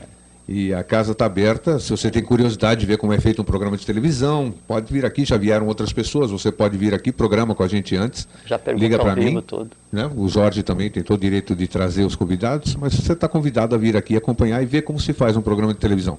Bom, Jorge, ah, outra coisa, hoje nós mudamos o nosso e-mail, né? O e-mail de contato agora do Vida Inteligente é vidainteligente@vidainteligente.com. Daqui a pouco vai aparecer no rodapé do seu televisor. Vamos manter esse contato doravante. Você pode nos escrever comentando sobre o programa, fazendo perguntas, sugerindo temas para a gente abordar, porque sabe que o Vida Inteligente atende aquilo que o telespectador quer. Jorge, hoje, para variar, e a gente traz aqui assuntos que a gente traz a nossa, o nosso esclarecimento que a gente fala. A gente faz propositalmente, né? Nós estamos em época de revelações. Há muito tempo nós já estamos na época de revelações. Fim dos mistérios. Fim dos mistérios. Começamos isso aqui com você em setembro de 2005. 28 de setembro de 2005. 28 de setembro de 2005, uma data ímpar, né? Muito importante. E hoje nós, quem já nunca ouviu falar de Eldorado? Eldorado. O que, que foi o Eldorado? Jorge, o que, que era o Eldorado? Ou o que, que é o Eldorado? Existiu Eldorado? É uma lenda, é um mito? O que, que é? Então, primeiro, boa noite a todos. Né? É uma satisfação estar aqui novamente com vocês, com o Grego. É uma, uma celebração. E a gente espera, como sempre, que essa uma hora que a gente vai usar o tempo de vocês seja uma, uma forma de honrar essa uma hora de vida que vocês vão nos dedicar por, por assistir. E sempre a gente, conforme o Grego sempre fala, nosso interesse é desmistificar e desmitificar. E uma maneira de desmistificar e de- desmitificar é quebrar esse- esses paradigmas, essas coisas que engessam a, a mente das pessoas, né? E, e jogam literalmente no dia a dia de uma maneira irreversível. E um desses é, limites de compreensão da compreensão humana é a questão tempo, a questão cronologia. Então, se, quando você se limita a dizer não, a, a, o Homo sapiens apareceu há 50 mil anos, né? a idade, é, a história começou com a invenção da escrita, né? o Egito existe há 3 mil anos. Então, quando você, você traz muito para perto toda a história humana, então você se diminui e limita a tua capacidade de compreensão. Então, hoje é muito interessante porque, para a gente conversar sobre o Eldorado, nós vamos ter que voltar muito no tempo, né? Um pouquinho, até mais ou menos 2 milhões de anos antes de Cristo. Pouco, não é? Não é é, nada. Não, dentro da cronologia, da antropologia, da cosmologia é pouca coisa. Dentro mas... do sempre que nós estamos falando dentro aqui, do sempre, nada, então, é, é não nada. significa Até porque não. tempo, né, que a gente vai estar conversando aqui agora, é da raiz sânscrita, é tan, que é Sim. corte, né? E- então, o tempo, da maneira que a gente conceitua, ele é um corte na eternidade e a ilusão é maia, né? A gente que cria esse mundo para esquecer o mundo, o mundo real. Então, hoje, conversando sobre Eldorado, primeiro que a gente, coisa que a gente vai ter que fazer é distender um pouquinho a nossa noção de, de tempo. Vamos nessa. Né? E aí partir para a questão da alquimia, que é uma coisa bem, bem prática do dia a dia. Tá, você também. falou alquimia. O que é essa alquimia? Nós já falamos em outros programas. Todo mundo alquimia, as pessoas entendem como primeiro alguma coisa mágica, né? Aham. Se volta no tempo, os alquimistas eram mágicos, eram transformadores, e a gente vê alquimia, um outro sentido de ver isso aqui, a alquimia no, no- no que concerne a transformação, né? Sim. Alquimia transforma. Então, o que é essa alquimia que nós vamos falar hoje para entender o Eldorado? Bom, é, tem, tem tudo a ver, né? Até porque o Eldorado original, né, ele se reporta a Atlântida e a Atlântida, ela fabricava o ouro que utilizava para tudo, assim, de talheres a sola de sandália, baseado em processos alquímicos, né? E a alquimia, ela é uma arte, então, que provém já desde a época da Atlântida e, e ela tem por função de transformar metais não preciosos em ouro. Basicamente, é chumbo, né, em, em ouro, né? Só que a alquimia, da maneira como foi é, professada na, na Idade Média, é, nos últimos dois mil anos da história humana, que é a história recente, né, ela tinha dois vieses, dois caminhos, né, que um era a busca do metal mesmo, que era transformar o metal em ouro, mas tinha outro processo que era a transmutação do próprio alquimista, porque o processo alquímico todo mundo conhece. Né? A gente pode sentar agora aqui e iniciar um processo alquímico, que daí pega dois tipos de mercúrio, dependendo da lua que está, então você evapora o mercúrio, pega esse vapor, coloca de lado, espera cristalizar, usa de novo, aplica no chumbo, cria um outro vapor, aplica. E esse processo de repetição, né, aí chega um ponto em que ele cria um elemento transformador, que é o lápis filosoforum, né, que é a suma, suma matéria com o resultado, e, e daí onde esse lápis filosoforum tem contato, Ó, nós estamos com eco aqui, ô, ô, técnica, dá uma olhada aqui que nós estamos com eco aqui dentro do estúdio. Vamos lá, Jorge. Então, onde esse lápis filosoforum tem contato, eu transformo em, transformo em ouro, né? Esse seria o objetivo físico da alquimia. Só que no processo de transmutação, é, o que acontece é que o próprio alquimista se transforma. Então, ele vai buscar o ouro físico e, e faz tantas vezes esse processo de busca do, do ouro físico que quando ele chega a ter a suma matéria, o lápis filosoforum, que é aquele que transforma tudo que é coisa em ouro, que é aquela lenda, do, a, a história do rei Midas, né, que tudo que tocava, Tocava, virava, virava ouro. ouro. Também é uma história esotérica, né, uma história É uma ocultista. hi- história ou é história? É assim, é um conto ocultista. É um conto Como, ocultista. como todos os contos, né, a maior parte dos contos, inclusive contos infantis, né, Hoje nós vamos falar de alguns deles, né? Sim, sim, que eles usam um- um- uma, um, assim, uma, uma roupagem é, popular para esconder conhecimento oculto, esotérico de, de grande fôlego. Né? Então, o alquimista, ele tanto buscar o processo, ele via que a alquimia, o processo principal de transformação, era com ele mesmo. Então, ele se transmutava, que era transformar, é transmutar ouro, é, chumbo em ouro, que são os dois chakras, né? O, é, que a gente tem a produção da energia mental e da energia sexual, um se dirige para cá, para o Sahasrara, outro para o básico, aí transmutar esse processo em, em- em conhecimento, que é a cristifica- cristificação, que é a iluminação, que é se transformar em acta, esse tipo de coisa que a gente já conversou outras vezes. Né? Sim. Então, mas ao mesmo tempo o alquimista, ele chegava no processo real de transmutação do metal mesmo. né? Então, isso é alquimia, é transmutar um metal não precioso no ouro. Por que, que se transmutava em ouro e não em outra coisa? Porque o ouro ele é maleável, ele é dúctil, ele é fácil de, de, de manipular para o que ele era utilizado E é um antigamente. excelente condutor para muitas coisas. Sim, né? sim. E também tem uma, uma, uma simbologia muito especial que é ligada à questão do, do Sol, Hélios. Né? Inclusive o nome de um dos Budas do ciclo, Hélios Amitabha Aktalaya. Né? Então tem a ver toda essa mitologia, essa questão em volta do ouro, né? também tem a simbologia é, oculta ou ligada à questão da origem da própria divindade. Isso é que é a alquimia. Né? E de, ela foi professada, então, em larga escala na Atlântica, que a gente vai conversar em seguida, e depois em toda a história moderna, toda a história humana de dois mil anos para cá, intensivamente, intensamente, no Egito também de maneira direta. Esses alquimistas é, sumiram com, com a história ou nós temos ainda entre nós, vamos chamar, alquimistas? É uma pergunta boa. É. Eu sempre te pego nessas perguntas. Sempre, né, sempre, é, sem combinar. É. Não, tem. Temos alquimistas, tem, então? Tem, tem sim. Então tá bom, só isso. Não, não realmente não dá para declinar, mas claro. tem, sim, tem. Porque a arte, né, a, a, a, a arte de transformar sua matéria, ela está hoje no lugar onde sempre esteve desde a sua criação né? E, e, e ela está ligada à produção né, de, de, do metal precioso, tipo isso ainda é professado.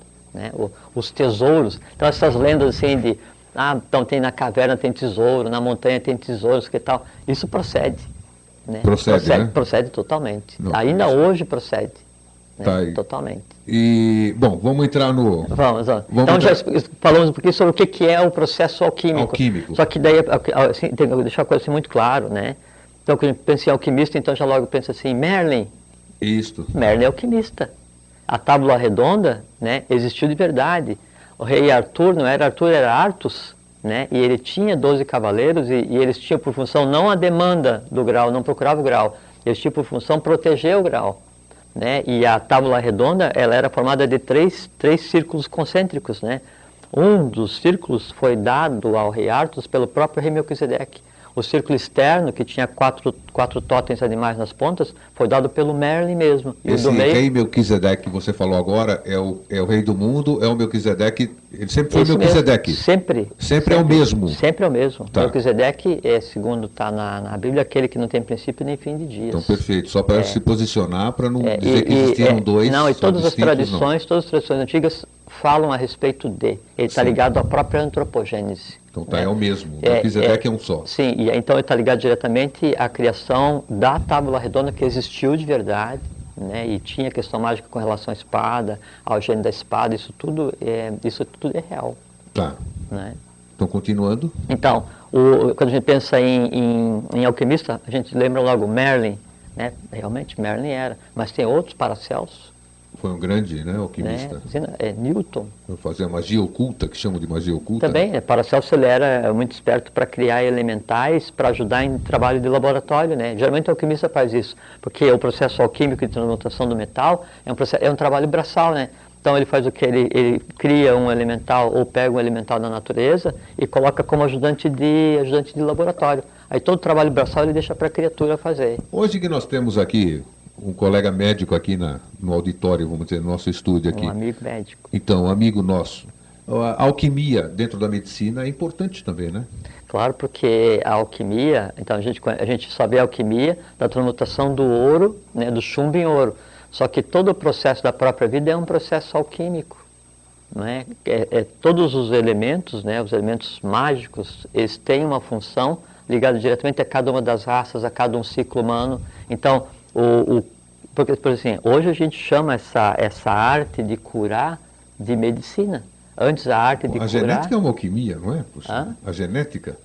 Total, toda, Meu Deus do to, céu, toda, toda a, a, alquimia em si, ela é teoria.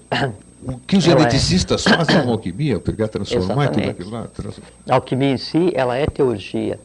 E a teurgia é o que seria a, o antepassado da medicina, medicina teúrgica, que você criava não baseado, você, cria, você é, é, curava não baseado somente no, no entorno né, e no visível. Você curava baseado naquilo que você sabia e que era o invisível. Então você criava e curava o ser humano de maneira integral, né, tratando a doença como uma derivada de um processo. Interessante que isso, isso é o que a gente acha, o que hoje a gente distanciou tanto, né, que é a parte do, do etérico, vamos chamar do físico, que vivia tão junto naquele tempo, né? Era uma coisa tão contumaz, né?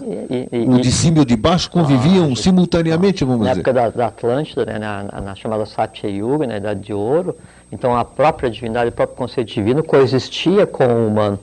Tanto é que, assim, o, o mito que se tem, até uma das coisas que a gente ia conversar, né? Da, da fonte da juventude, buscada lá por Ponce de León, que era aquela fonte que você tomava desde que começar. É. A fonte da juventude, ela existe re- realmente, né? só que ela não é uma fonte, não é uma fonte de água, ela é uma fonte de É uma conhecimento. forma também de você se Sim, preservar, mas- de se manter. É, manter o teu corpo vital, inclusive, es- estável, fazer com que ele não, Não, isso não sim. se desgaste também, que a gente sabe que isso é É, factível, só né? que isso, isso é, uma, é uma arte que também é dominável. Sim. Né? Por assim, você vê todos os patriarcas hebreus viviam 400, 500, 600, 700 anos. Os é, iniciados, os que trabalham consciente a favor da lei, eles determinam o seu ciclo vital, né? se retiram do trabalho e voltam sem passar pelo que a gente conceitua como morte.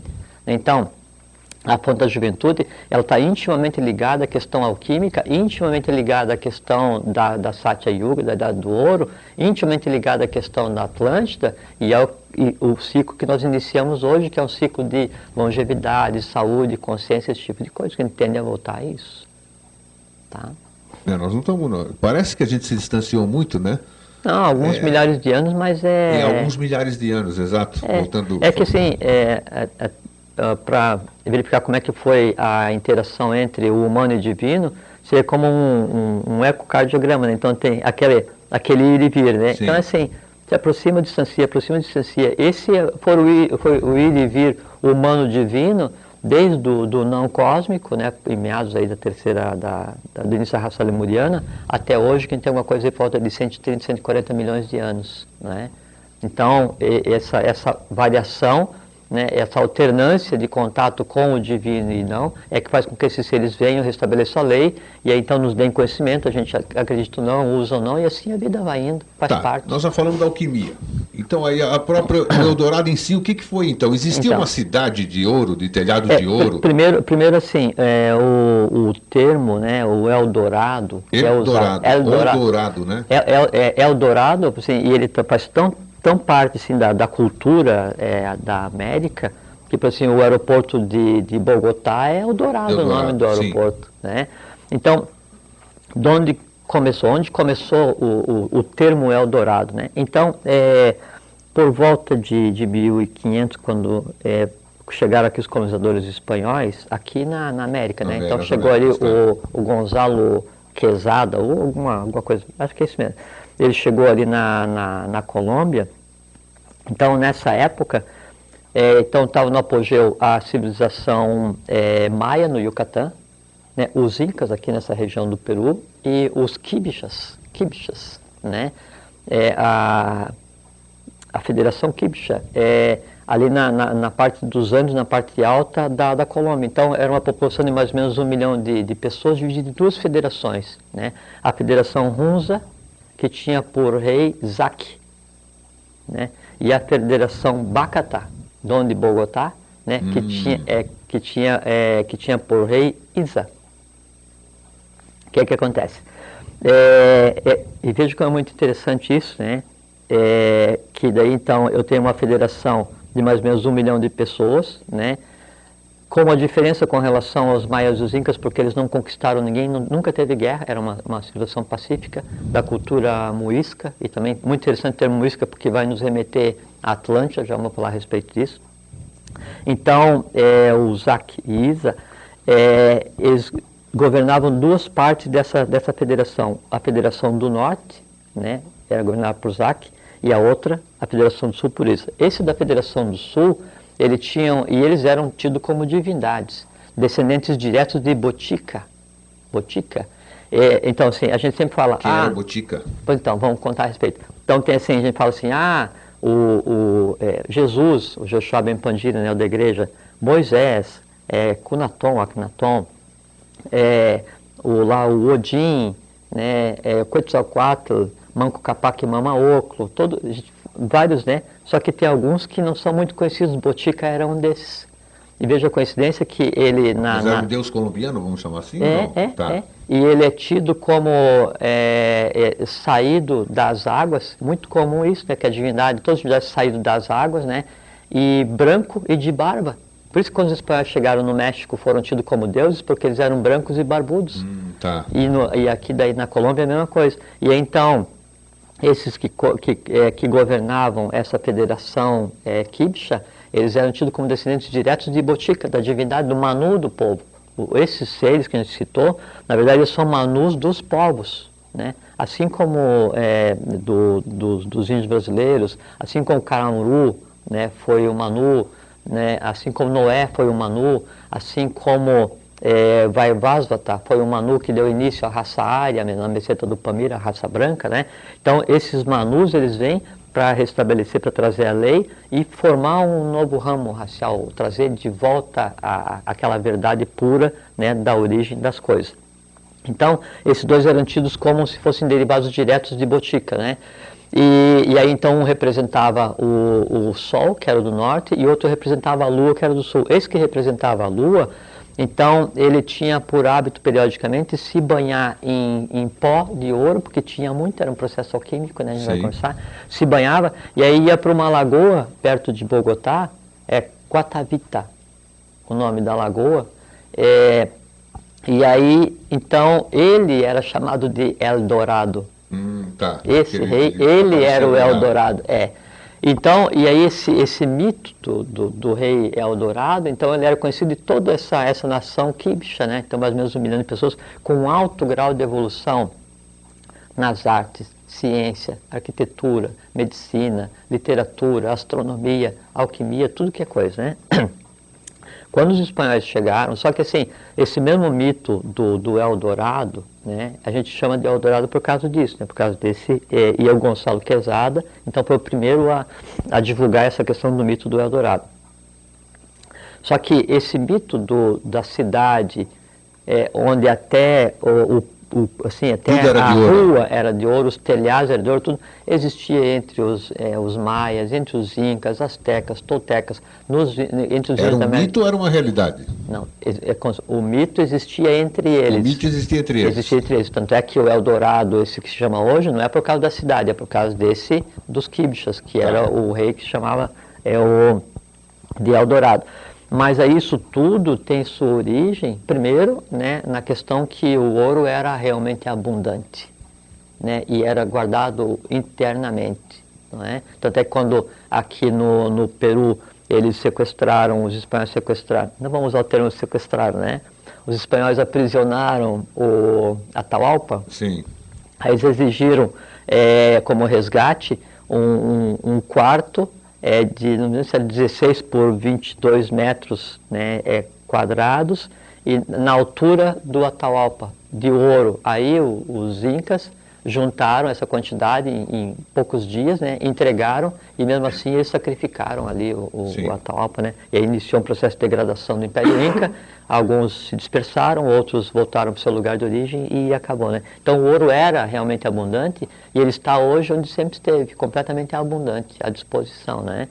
É, mas não é daí o mito da questão do, do Eldorado. Para falar sobre a origem do Eldorado, a gente tem que voltar então um pouquinho mais no tempo para falar sobre a Atlântida. Tá, tá. pera só um minutinho. Doble, coloca aí um intervalozinho rápido para nós e a gente volta em um minutinho, porque não conseguimos entrar no começo. Ele já vai nos assim, a gente aproveita e já fala sobre o Eldorado. Tá. Até daqui a pouco.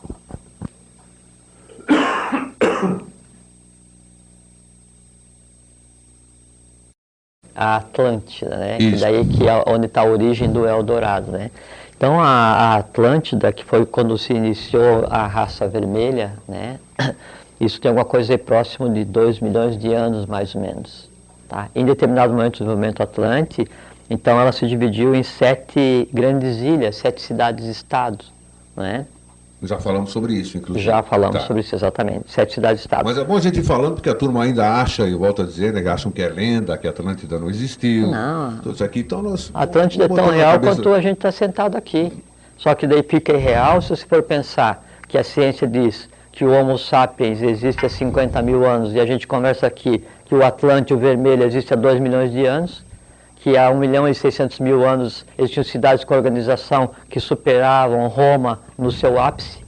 Então. 1 milhão e 600 mil anos, aí lógico, e 50 mil anos é uma coisa. A gente falou agora há pouquinho aqui, quando começou a raça lemuriana, em, meados, em terceira, terceira, a terceira raça lemuriana, uma coisa aí quase com 135 milhões de anos, que é o negro, né, que é o ciclo, que é o gigante.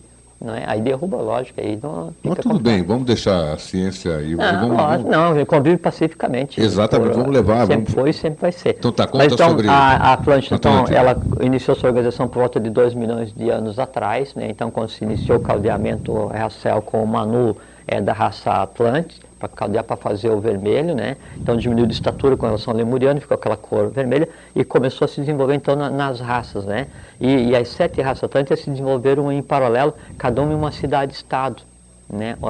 Isso espalhadas, é bom citar aqui, como nós já citamos outras vezes, né? Espalhadas, Atlântida era quase o planeta inteiro, né? Era- Todo mundo não, pensa que é um não, lugarzinho, é- é- algum não, determinado lugar, isso a- aqui. quando Platão narrou a Atlântida na É. República, né, ele está falando a respeito de uma ilha da Atlântida de 75 mil anos atrás, ontem. Não tem nada a ver. A Atlântida original, 2 milhões de anos atrás, ela ocupava o planeta inteiro com uma conformação completamente diferente do que está agora. Por exemplo, assim, é, já, já vamos chegar lá, né? mas então a conformação dos continentes completamente diferenciada, Claro, completamente isso. diferenciada. Né? Aí então, a Atlântida era dividida em sete cidades-estado, né? e aí tinha mais a oitava, que era a cidade onde habitava a própria divindade. Né? Daí o conceito de Satya Yuga, de idade, idade do ouro. Do ouro. né? Exatamente. é. Aí por volta de é, mais ou menos 200 mil anos, antes disso, então tinha é, duas dessas cidades-estado, e, e quando digo cidade-estado, é uma, é uma, uma ilha, continente, né, com alguns milhões de habitantes em cada uma. Então, duas dessas cidades-estado, elas eram, é, uma delas é, é, sendo a, a capital dos Turanos e outra dos Toltecas, ela tinha, ela tinha como nome, uma delas era a Cidade das Portas de Ouro, Sim. E a outra, ela era conhecida como a cidade dos telhados resplandecentes. Por quê? Isto, essa que é a famosa. Exatamente. Por quê? Porque as- nas duas se professava a alquimia e nas duas o ouro era usado como metal de trabalho. Sim, como material de construção, vamos chamar assim. Também Acabamento. utensílio doméstico para fazer a armadura dos guerreiros, para fazer o acabamento dos vimanas, dos, dos, dos discos voadores, que né? eram os carros normais de locomoção deles naquela época, né? Para pavimentar esse tipo de coisa, né? É, Era, era o usual porque não precisava ir na natureza buscar. O processo alquímico de pleno conhecimento de todos eles fazia com que fosse produzido em larga escala e não tinha valor nenhum. Tinha um metal precioso à época, né? Esse sim. Esse era o que seria o equivalente ao ouro hoje, que tem o nome de oricalque. Oricalque, eu já ouvi falar disso. É. Então, esse, esse era o metal né, precioso à época. O ouro não, o ouro era material de trabalho. Então, isso volta até 1 milhão e 600 mil anos. Quando foi por volta de 200... Bom, uma dessas cidades, a dos telhados, veja como é interessante. A cidade dos telhados eh, resplandecentes, eh, ela estava situada em, no que é hoje parte do Amazonas né, e é parte do Mato Grosso, Roncador. Então, você pergunta assim, onde é que é? Pô, a região onde é grande para chuchu, né? Puxa, você pega. Sim, mas eram alguns, mas e eram a alguns milhões de habitantes nessa cidade-estado, não é assim? Quando a gente pensa, uma, a gente pensa Atlântida, e pensa, não, Atlântida é uma ilha, ali todo mundo amontoado, e é uma lenda, nada disso. Uma parte nisso, considerando que ali era. é, essa, essas sucumbiu, a Atlântida como continente sucumbiu. Sim. Alguns desses lugares, que nem você acabou de citar agora, Roncador e uma parte da selva amazônica onde existiu a cidade dos telhados resplandecentes. Sim. Seriam hoje, que nós já falamos em programas anteriores, seriam embocaduras ainda atuais? É, mas não só, Não só. não só, e não é uma embocadura, mais várias. A gente pode até falar a respeito, porque a gente vai falar agora sobre a questão depois da, da lenda ali do Alibaba. Exatamente. Aí a gente chega na questão da embocadura. Tá, Dá tempo. temos tempo sim. Temos tempo, sim. É. É, então, aí, a, a cidade cilhares resplandecentes era no Brasil. Então, a pergunta que a gente fez de início, né? Aonde é o Eldorado? Aonde era o Eldorado? No Brasil. Na região do Mato Grosso, Serra do Roncador, subindo para o Amazonas. Existiu Eldorado? Existiu. Há quanto tempo existe o Eldorado? A, a, a, não é a lenda, a história do Eldorado? Existe desde meados da raça Atlante. Então, o conhecimento a respeito do Eldorado, um lugar onde se professava a alquimia, onde o ouro era usado como material de consumo normal por todos, né, tem mais de um milhão de anos.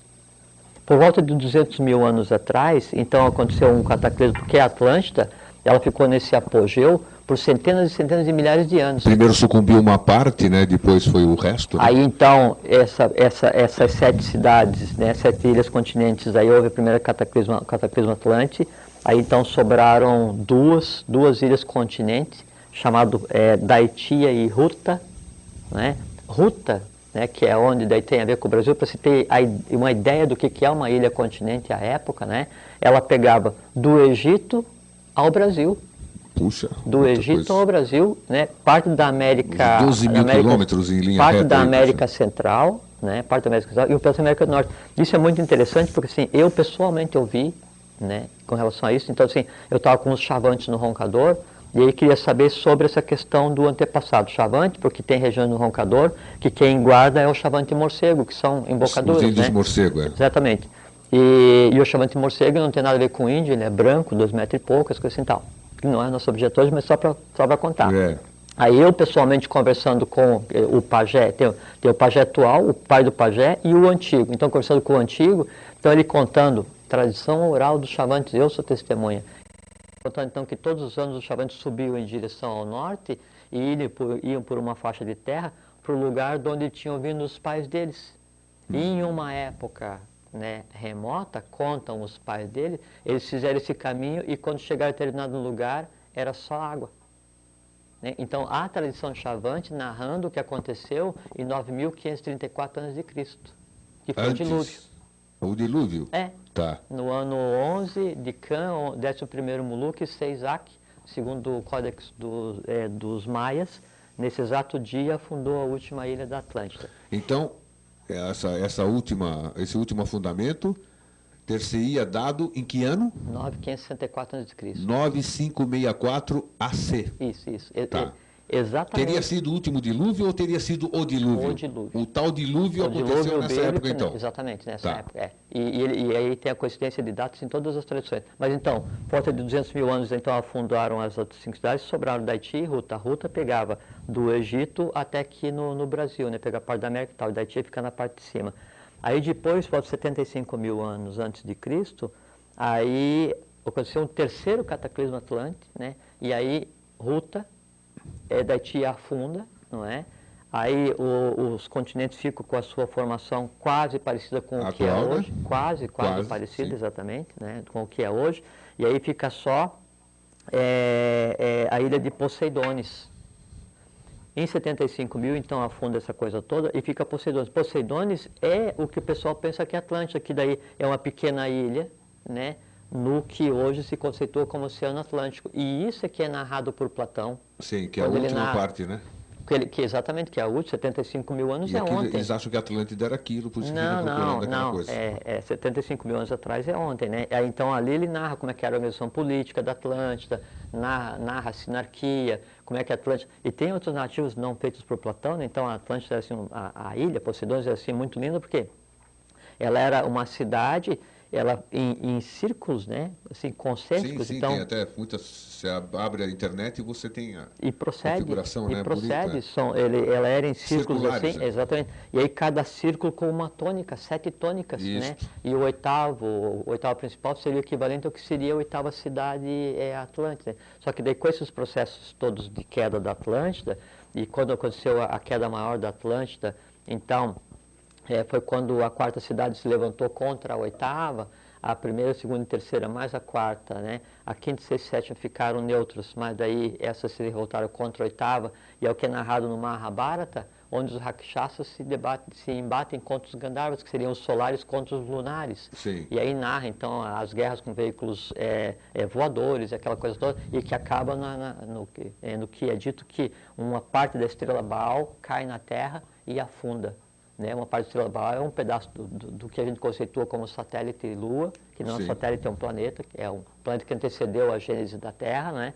parte cai na Terra, e aí Atlântida, Atlântida afunda. E aí sobra Poseidones. E ainda assim, Poseidones, então, eles, é, eles foram de 75 mil até 9.564, né? Então, nesses 60 e poucos mil anos, atingiu novamente o ápice, né? Só que daí, nessa época, já existia o Egito, né? O Egito ele é contemporâneo da Atlântida, né? E aí existia assim é, várias outras nações de pessoas que tinham saído da Atlântida antes dos cataclismos anteriores, Sim. né? Então, é, polinésios, índios da América do Norte, da América do Sul, chineses, todo o pessoal que tem essa tez, essa cor avermelhada, né, e depois agora tendendo para a amarelada, derivados diretos da Atlântida, né, e, e, e egressos desses processos é, múltiplos de, de afundamento.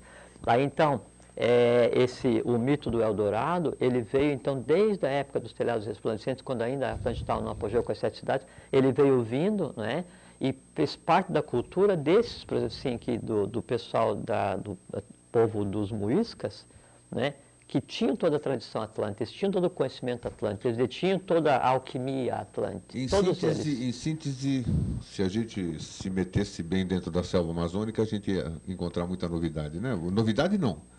Ia achar muita construção. Vamos encontrar. Ah, vamos encontrar? É parte desse processo que está acontecendo agora de transição do que era oculto para o visível, do que era o e- ex-ocidente, Oriente Lux para o et-ocidente Sim. Lux, que a luz está no ocidente, é exatamente o resgate da própria história humana, de onde a Atlântida é parte Acho importante. que o tamanho do desmatamento que estão fazendo na Amazônia, nós vamos acabar descobrindo pelo É, desmatamento. não, é, que, assim, é que muita informação é sonegada, porque assim, algumas fotos satélites mostram, mostram perfeitamente as pirâmides Com alinhadas, certeza, isso já- já Isso foi na levantado, internet, muita, tem muita coisa a respeito e tem muita coisa oculta ainda para ser divulgada. Vamos entrar nos templários aí, que eu, eu, onde entra os templários na. Sim, essa questão da alquimia e essa questão do- da transformação dos metais, né? E é, então, quando é, os templários foram para serem fundados em 1118, né? Sim. Antes, então, existia uma ordem que era a Ordem de Maris, ligada diretamente ao governo oculto do mundo, a Agartha, Shambhala, Melquisedeque, essa Isso. tradição toda que vem da Atlântida já.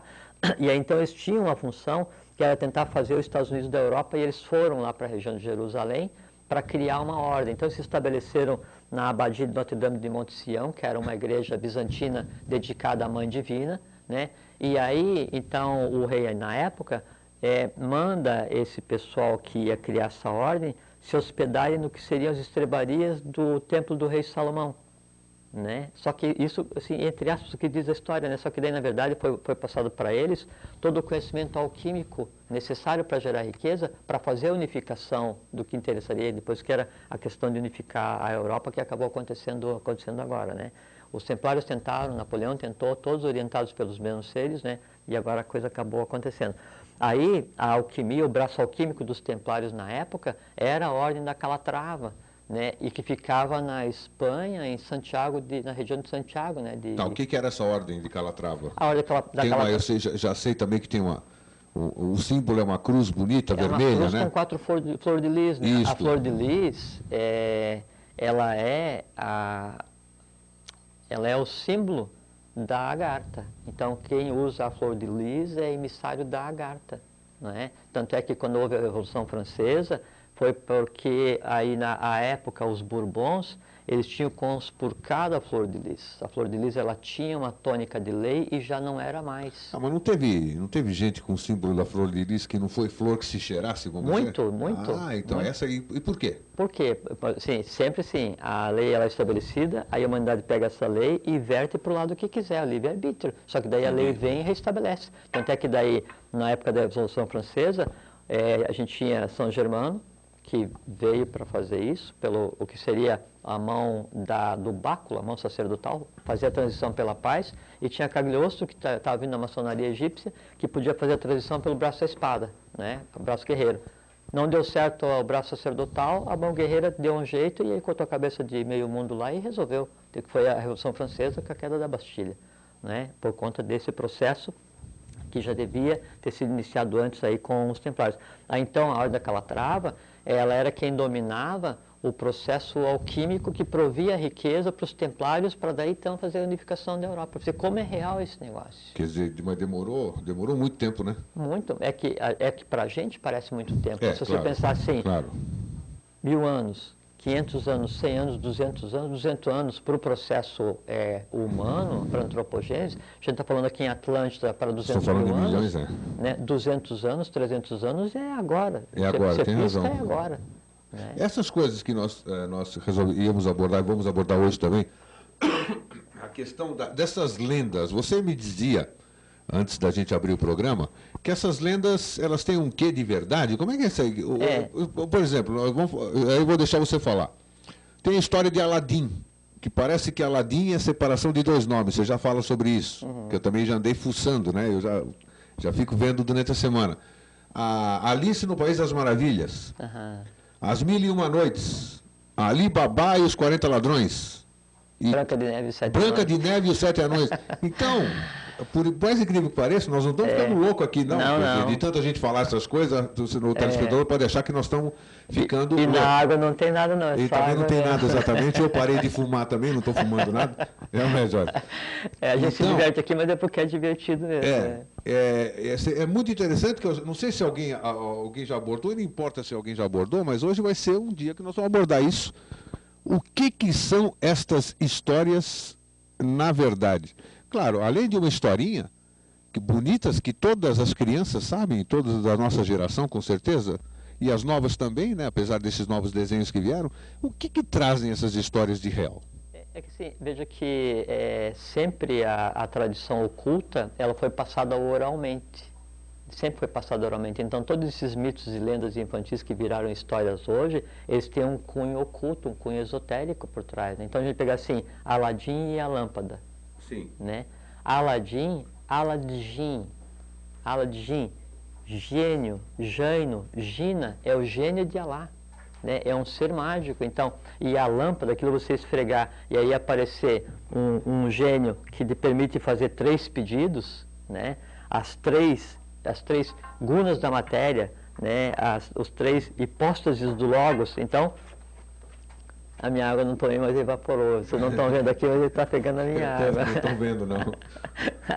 então, é, sempre tem a ver com alguma coisa oculta que mostra a origem né, dessa simbologia. Então, Aladim e a lâmpada, tanto o Aladim quanto o gênio, tem origem interna, origem oculta. Você pega lá Ali Babá e os 40 ladrões, onde ele tinha, aí ele tinha que pegar e falar uma palavra Não, peraí, mágica. peraí. Que- Qual é o simbolismo, então? Temos tempo, eu estou controlando lá o relógio. Qual é o simbolismo de eu achar uma lâmpada, de eu esfregar aquilo lá, sair um gênio e esse gênio atender os pedidos? Qual é o simbolismo disso? É, sim, isso é, É, isso é o simbolismo externo. Agora, perfeito. Esse processo ele é interno. Ele é interno, tá? Explica isso aí, então, é, pra o, o, o polir, o polir a lâmpada e da lâmpada sair um gênio Isto. é expressar a divindade que existe em cada um de nós. O polir, o, buri, o burilá, o burilá, né, o lustrar. Espiritualizar a matéria? Exatamente, exatamente. É um processo alquímico. Sim. É um processo alquímico, né? E aí então o gênio, né? O gênio que é criado se apresenta para Aladdin, que é o próprio gênio de Alá. É gênio frente a gênio, gênio face a Então você é gênio. o próprio alquimista, você, a Lógico. lâmpada é você, você burila a sua própria lâmpada, Lógico. cria o gênio e o gênio atende aquilo que você quer. Vontade, sabedoria e atividade. Perfeito. Querer saber fazer. Tá, Né? Que é transformação, superação e metástase. ótimo. Né? Então, transformação dos acontecimentos,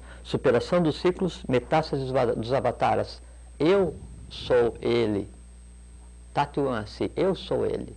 Quer dizer assim, quando acontece esse processo de Aladim fazer surgir o gênio, o gênio surge nele, realizando os desejos dele. Só que os desejos dele já não são mais para ele, são os desejos dele para a humanidade. Ele assume a condição de gênio, que é a mistura que seria o gênio anímico da lâmpada com o gênio de Alá, da divindade, que é o próprio Aladim. Essa é a tônica. né? Aí você pega uma outra, uma outra história, Ali Babá e os 40 ladrões. Tá, e eu quero saber também do tal do Abre-te Sésamo aí, que era a- Exatamente. a chavinha, né? Exato, exato. E veja então que, e sempre assim, né? Então, essas histórias antigas, você tem uma caverna que tem uma pedra mágica, que você fala alguma coisa, ela se move, você entra e depara com um tesouro mais. Isto. espe- E é. Tá, como é que é? E é. E é, verdade. Então, e- isso decorre de um fato, isso é uma, uma narrativa, uma, uma, uma tradição oral que narra um fato. Esses valores, esse, esse tão cobiçado ouro, né, essas riquezas, se você for em algumas regiões dos Incas, né, no Peru, tá lá. Sim, claro, dentro For das montanhas. Maias, tá lá. For estou na pedra Colômbia, de aramo foi muro, na aramo Europa, muro ali, que é, é, uma, é, uma, é uma pedra ali. Diz que Todas você pode transpor aquilo lá. pode. Eu estive lá. Pode, né? E tem a palavra de passo, só que daí então é aquilo que você tinha perguntado antes, a questão da embocadura. Sim. né? Tem a entrada, que daí, então pela- na entrada você inadvertidamente pode ir para algum lugar e se deparar com uma realidade que você pode achar que é fantástica, só que não lhe diz respeito. Né? E aí então, como tem a questão do vitriol, visita inferior à terra, retificando e venia omnia lapidem, quer dizer, vá, veja bem por onde e volte, como diz Dante, quando está escrevendo a Divina Comédia. Lasciate ogni esperança, ó voi que entrate. Abandona toda esperança, tu que queres entrar, ou tu que entras. Não tem retorno, né? Não tem retorno. Tá. Né? Porque aí isso é uma entrada. Na questão da embocadura, né, que são essas onde tem a palavra-chave, a palavra mágica, você entrar, e que tem tantas lendas em todas as tradições do mundo inteiro a respeito, então você só entra se de direito, porque há alguma coisa para fazer. Como aquela história muito é, conhecida do, do coronel Fawcett, Sim. que daí ele e o filho dele é, entraram em algum lugar qualquer. Antes tinham ele- recebido uma estatueta, muitos anos atrás, e alguma Exato. coisa assim. E aí muita gente foi atrás para achar, né, e não, não encontraram, né, mas é porque ele tinha alguma coisa a fazer e na estatueta foi dada para ele não só o mapa, como a palavra de paz. Isto. E ele e o filho dele entraram, e todo mundo sabe onde, pô. Tem um monte lá, monte tal, né, uma montanha tal, ali no, em Mato Grosso, né, próximo da Serra do Roncador. Agora você vai lá, então a gente sabe exatamente qual é que é o monte, qual é que é a entrada, como é que é a questão dos degraus, depois para que lado você tem que descer, só que é o seguinte, fazer o quê? Turismo? Perfeito. Se não é foi como- convidado, É como a questão assim, do- tem muitas essas histórias assim, de a pessoa então encontra o gênio, encontra a, a entrada, e daí ela consegue ir, e aí ele tem aquele tesouro fabuloso, Deus chega lá, tem muitos desses filmes que falam sobre os maias, e Sim. então chega naquela coisa esplendorosa, maravilhosa, e assim, tá aquela ouro, joias, pedras preciosas e tal, e você vai, tem ali a coroa, você vai e mexe em um, e aí desanca a coisa toda, desmonta, a pedra fecha, não sei o que e tal, e é por aí. e é por aí mesmo. É por aí mesmo. É por aí mesmo. Né? Então todas as tradições têm a ver com, têm a ver com isso. Né? Então ele falou do, do Alibaba é porque há realmente uma palavra de paz para você chegar nesses locais. E, e a mistura dessas lendas não é? com a, a, a tradição dos indígenas, né? dos, dos ameríndios, né? E mais a ânsia dos conquistadores por encontrar o dourado, então tinha expedições de 100, 200, 500, 5 mil homens, né, atravessando a América Central, América do Sul. Para buscar a cidade do ouro. Achava que era na Patagônia, no Brasil, na Venezuela, na Colômbia, no Peru, na, na região do Yucatán, jamais encontraram nada. Mas eles iam era para saquear, na verdade, né? Eles Não. queriam o ouro, né? só Queriam- ouro, é só ouro. Tanto é que a maior parte deles morreu tentando. Isso. Como não podia deixar de ser. Né? A maior parte. Então, Ambição. jamais, lógico, jamais. Eles tinham uma função. Essa questão dos conquistadores, né? então a gente vê com uma maneira negativa, mas é bom a gente fazer um resgate aqui que é muito importante. O novo, o novo ciclo que está acontecendo agora, não é? a partir de 2005, ele pressupunha que aqui no Brasil estivesse reunido tudo o que foi produzido humanamente em termos de mente, em termos de seres humanos, em termos de criação. E aí então aqui já estava a vergonha, aqui já estava a linha dos vermelhos, os atlantes, que é a quarta raça. Né? Aí faltava vir aqui para o Brasil o que? Os brancos, né, que seria a quinta raça mãe. Aí o que aconteceu? Deu aquela confusão toda lá na Europa, anda para cá, anda para lá e tal, as ordens secretas dão suporte aqui, suporte ali e tal. Península Ibérica, vupt para o Brasil e com descobridores. Né? E aí então vieram os portugueses e espanhóis. E Portugal foi criado para isso. Olha, Foi criado para isso. Né? E um dia a gente pode conversar a respeito. podemos, claro. E aí então tinha duas vertentes muito intensas e havia um acordo entre elas, né, que era Portugal e Espanha, se lançar para a América. Em se lançando para a América, lógico, teve o aspecto negativo, como sempre, né, de daí vir destruir todas as culturas, mas, que, mas porque veio junto a questão religiosa. Aí degringolou a coisa toda. Só que tinha que vir os valores da raça branca para cá. Daí, então tinha aqui o vermelho, veio o branco, e aí faltava vir os valores da raça negra, do lemuriano, que florescia nessa época na África. Aí o que aconteceu? Isso veio né, de uma forma que a gente julga errada, mas a lei dura lex sed lex. Né? O que tinha que tirar de lá e vir para cá veio. Aí misturou aqui vermelho, branco e negro, para criar o que é a raça do futuro, que é o que está sendo feito aqui agora. Uma, uma outra história que é muito importante, você- nós estávamos falando até antes de começar o programa. As Mil e Uma Noites, o que, que é as Mil e Uma Noites? Então, a mesma coisa. É, é, o, o mil e um, então, é uma série de contos, são as tônicas do, do conhecimento, né? Você pega, por exemplo, assim, a organização Atlante eram sete cidades mais uma oitava.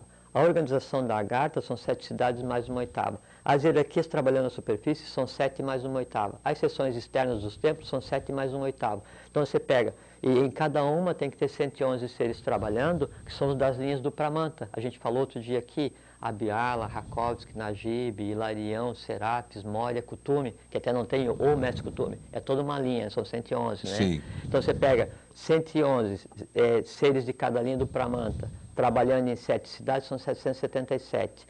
Na cidade central, na oitava, são 111 casais, mais 222, são 999. E junto na oitava cidade, sempre tem a parelha manúsica, sempre tem a divindade expressa em pai e mãe. 999 mais 2, 1001. 1001. Então, toda a questão simbólica das mil e uma noites, ou mil e um contos ocultistas, está ligado ao próprio trabalho do Pramanta, o trabalho da lei, em restabelecer, em colocar a humanidade no seu verdadeiro Ah, e caminho. quando a civilização moderna, que somos nós, vamos chamar assim, os que estamos vivendo hoje aqui, quando a gente lê essas histórias, o que, que a gente ganha com isso se a gente não sabe do lado oculto? O que, que, que, ela- que, que, que serve para nós? A, a divindade é, antropomorfizada, Akbel, o sexto senhor, quando veio colocar em ordem a questão humana, ele falou assim: a pronúncia de uma palavra sagrada sem o seu exato conhecimento, pouco ou nenhum valor possui. Ah, aí é que está.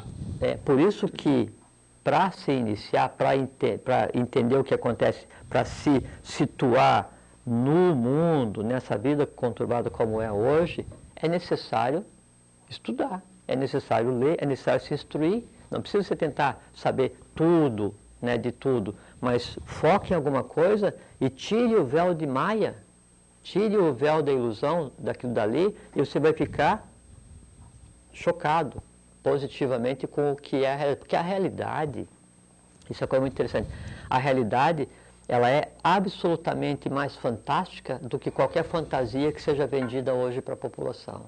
Eu acredito, então, mas é isso que eu digo. Você, mesmo que a gente queira se desvencilhar, o que nós estamos fazendo é exatamente isso. Essa que é a nossa intenção, O nosso, o nosso programa. Isso. Mas o universo que nós estamos fazendo é muito pequeno perante o todo, vamos chamar assim. Não, Grego, sabe por quê? É porque assim, hoje a, a lei ela opera por escalas, por modelos. Então o fato de a gente estar conversando aqui, eu e você, vamos supor que não tivesse ninguém assistindo, né?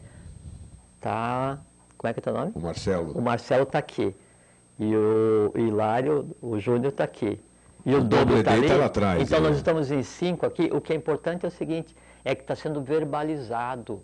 É, você falou sobre isso, mas. Está sendo falado, então a gente está Tá tá no trazendo éter, à luz, a gente está dando vida a algo que existe desde a sua gênese, mas que não é falado. Re- é importante. reverberação sempre terá. Não, a, a gente conversar hoje sobre o Eldorado e mostrar que o Eldorado, na verdade, está ligado às cidades estelares resplandecentes, então o Eldorado era no Brasil e é no Brasil, só que tem mais de um milhão de anos, o conceito de Eldorado, independente de quem queira acreditar ou não, muda. O que a gente tem que ter é não ficar preso a conceitos, a preconceitos, né? a princípios do mental concreto. Tem que estar com a mente aberta, duvidar de tudo, questionar tudo, mas não rejeitar nada de, de- é por, por indução. né?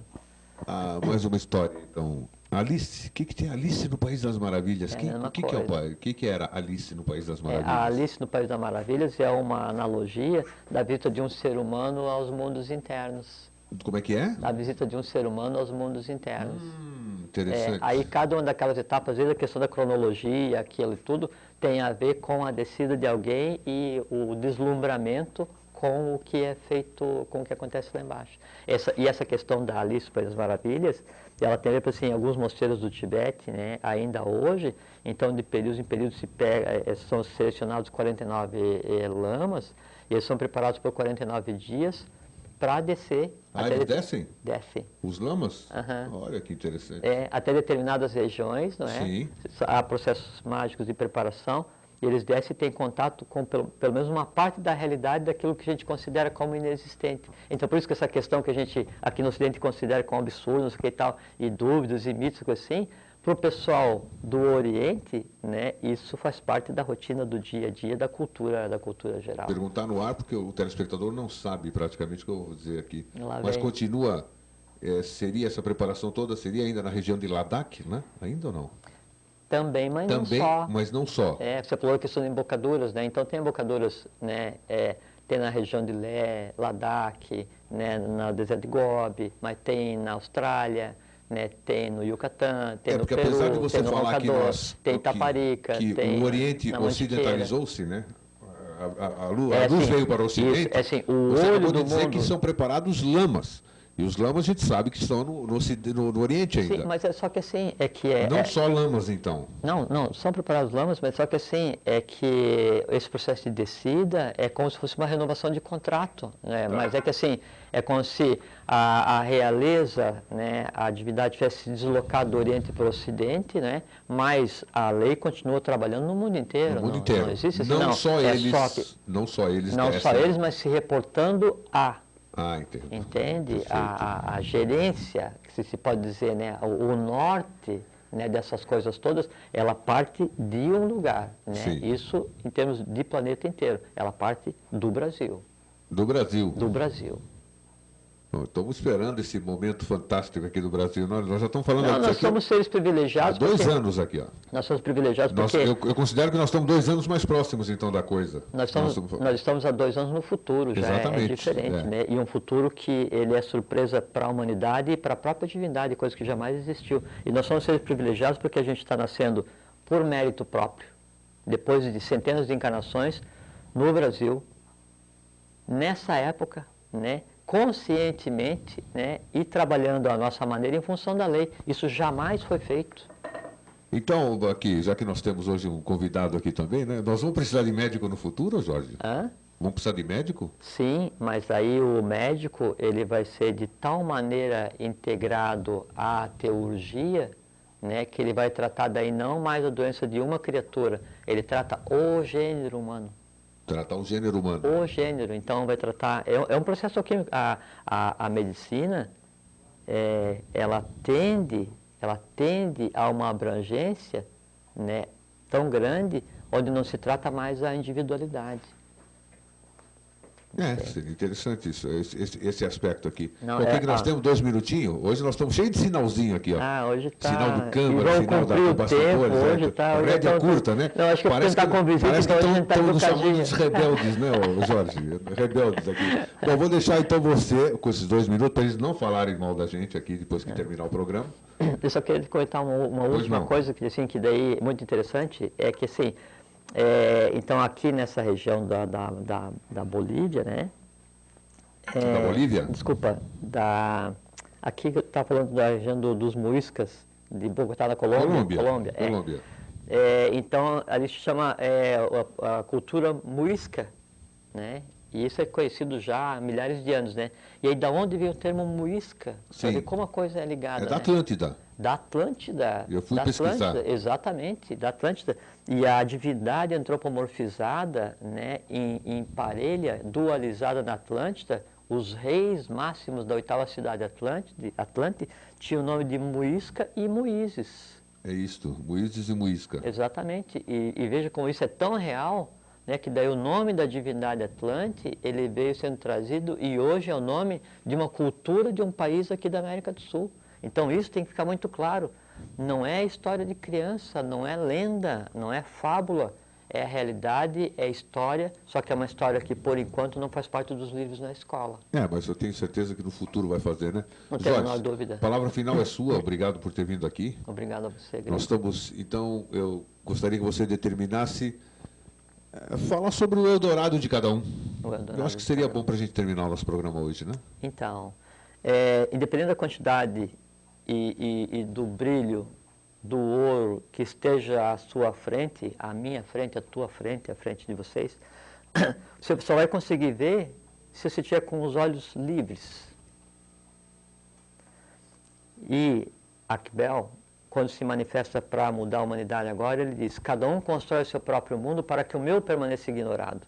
Então, essas nuances, essas dificuldades, essa complicação desnecessária do dia a dia que cada um de nós cria e plasma, ele só serve para impedir que cada um de nós veja o seu próprio Eldorado, que cada um de nós veja a riqueza que tem em si, cada um de nós veja a divindade que há em cada um de si mesmo, que cada um de nós passe por um processo alquímico e que veja, que, que veja face a face o seu próprio gênio. Considere-se um Aladim, um Aladim, um gênio de Alá, um Jain, um Gina, e é o que nós somos. E contemple face a face o outro gênio que é a própria divindade, né? aí já dentro de você mesmo. Então, simplifique a vida, veja exatamente o que, que é colocado como necessidade e que não é, o que, que é colocado como dificuldade e que não é, o que, que é objetivo e que não é, retire isso e veja o que sobrou.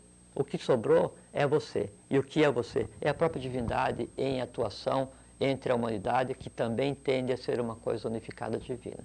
Fazendo isso, fraternidade universal, amor incondicional, paciência com todos os seres visíveis e invisíveis, invisíveis. E aí deriva o quê? Alegria ilimitada e felicidade ilimitada, e aí vem longevidade e saúde e paz para todo mundo. Um grande abraço e um até semana abraço. que vem. Obrigado. Até sempre. Um até fraterno sempre. abraço a vocês todos. TV Floripa apresentou Vida Inteligente.